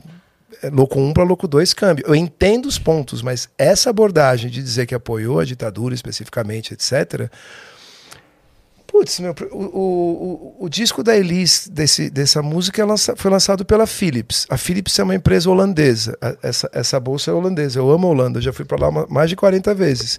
Vocês já viram a história da Holanda na África? Então, então, beleza, assim, é uma história de colonização, de morte, de apartheid, de racismo, de, de chegar com, com um documento religioso e eles terem a terra, e hoje eles têm um documento religioso e os donos têm a terra. Então, assim, se a gente for passar uma régua, né, enfim. é, então, eu repito, eu não sou advogado, eu, nem, nem eu não trabalho nem na UMAP, nem na Volkswagen. Foi tudo feito de uma maneira muito séria, adulta. É um filme de vender uma marca, de falar de uma marca, de celebrar. Se alguém que estivesse lá, estivesse presente hoje, beleza. Se ela estivesse praticando alguma coisa daquele momento hoje, tudo bem. Mas, gente, senão Nada a ver. E não, eu acho que tem um ponto, não é uma viagem. Não, não faz nenhum sentido. Eu só estou dando a minha visão. Porque assim, eu tenho no estúdio. Primeiro que assim, microfone, fone, não foi feito para ouvir música. Foi feito. Cadê eles? Vamos matar. Eles tá, mata, vai, aí, isso, é isso, é mata aí. Né, mapeamento, de, de. Enfim. O cara que criou o autotune é um cara que é sismólogo, é- trabalhava com, com matemática, estatística e probabilidade. É um cara que explode dinamite para descobrir onde está o petróleo. Não tem nada a ver com música. Então, e o assim. computador também, né? Foi feito É, então assim, é, computador, né? Que pra, mais uma coisa que uma mulher começou a fazer e é tirada da história. Então, assim, eu acho uma discussão muito. Assim, uma discussão que pode ter um começo, mas é difícil você ter um fim conclusivo se você adotar esse critério. Então, assim, eu posso falar do algodão que você está usando. Vamos falar da política da guerra do algodão? Vamos falar da guerra do açúcar? Uhum. Vamos falar, enfim, vamos falar de uma série de coisas, né? Se a gente for a, fundo assim. Eu acho que tudo, né? sim, né? E aí vamos, é assim, então beleza. Acho legal, de novo, eu realmente acho. Emocionou, gerou ótimos debates. Textos altíssimo nível e assim, só lembrando, 98% de aprovação. Né? Acho que nenhum show da Elis tem 98% de aprovação. Se for, sempre vai ter alguém lá. Então assim, foi, foi feito um lance. Agora, é, você quer é, dedicar esse tempo todo a um comercial? É esse o seu maior problema? Meu, eu entro lá toda hora, é, pô, é, é, é aposta aqui, não é um site de aposta. Aposta aqui, não é um site de aposta. Aposta aqui, não, não pode taxar, não pode. Tem outros problemas, cara. Continuo vendendo açúcar para meus filhos lá, e eles, ainda bem que eles não gostam, mas tem outros problemas muito maiores, assim, né? É, acho, é só um, é um, é um filme. E os artistas são assim. Você faz, se, se amanhã eu te ligar para fazer uma locução, você vai fazer uma locução? claro. Ótimo, eu também. A gente é do ofício. Eu conheço um monte de artista muito importante que cansou de fazer baile de debutante. É aquilo e tal, é o trampo, é o que tem hoje. Pintou um anúncio aí. Tem, tem entrevistas da Elis com o César Mariano, pai da Maria e do Pedro, eles falando, ó, pô, o, o meu marido ele faz jingle, pô, chamem ele, brincando, mas não brincando. Tava lá. Então é, é trampo, é trabalho. É um trabalho só. A gente não tem, tem essa força toda, não tem essa. Essa enfim. Outra- Foi outra, outra coisa foi risível, né? Que é. Quem dera, né? É, a campanha dá a entender para as novas gerações que Elis está viva. Fica a dúvida se ela está viva ou não. Eu vi isso, eu falei, mas peraí, mas a Elis não morreu, né? Quem morreu foi minha mãe, Elis Regina Carvalho Costa. Elis Regina, a Elis nunca morreu, né? Então tá tudo certo. Esse é o maior problema, né? De, ah, poxa, podem achar que ela tá viva.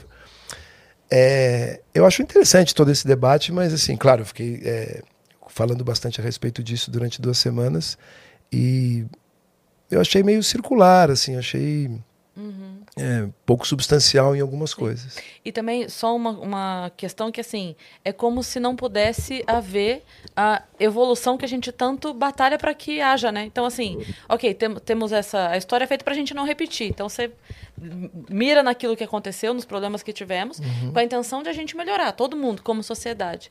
Então, assim, se a gente ficar para sempre colocando essa pessoa, isso aqui tá nesse lugar, isso aqui tá nesse lugar, a gente Acho que sim, vai... ingessa, né? A gente nunca vai tentar e, e quem disse e- que uma melhoria vem de um, de um ato positivo? Pois é. né, a gente não cresce de maneira simétrica. De um lado, fica tudo bem. Ah, O mundo está melhorando ou está piorando? Sei lá, algumas coisas melhorando muito, outras coisas piorando muito. Eu não consigo é, imaginar essa, essa coisa hetero, é, perdão, homogênea, é bem heterogêneo, né? Com certeza. Então, assim, até discutiram se a gente teria o direito de, de, de liberar ou não, é engraçado. Sim, nós temos. E se mudar a lei a gente passar a não ter, a gente não libera, é normal. Discutiram como assim, se vocês têm... Se como herdeiros a gente poderia ter liberado ou não. Então é isso. Então, chegou nesse estranho. ponto. É estranho pra caramba, né? Mas quem, quem liberaria, então, se não fosse? É, não sei. Minha avó, Dona Erci, não tá mais viva. Eu não sei, não sei, não sei quem. Mas não, existe um questionamento se é um direito de um herdeiro fazer isso. Entendeu?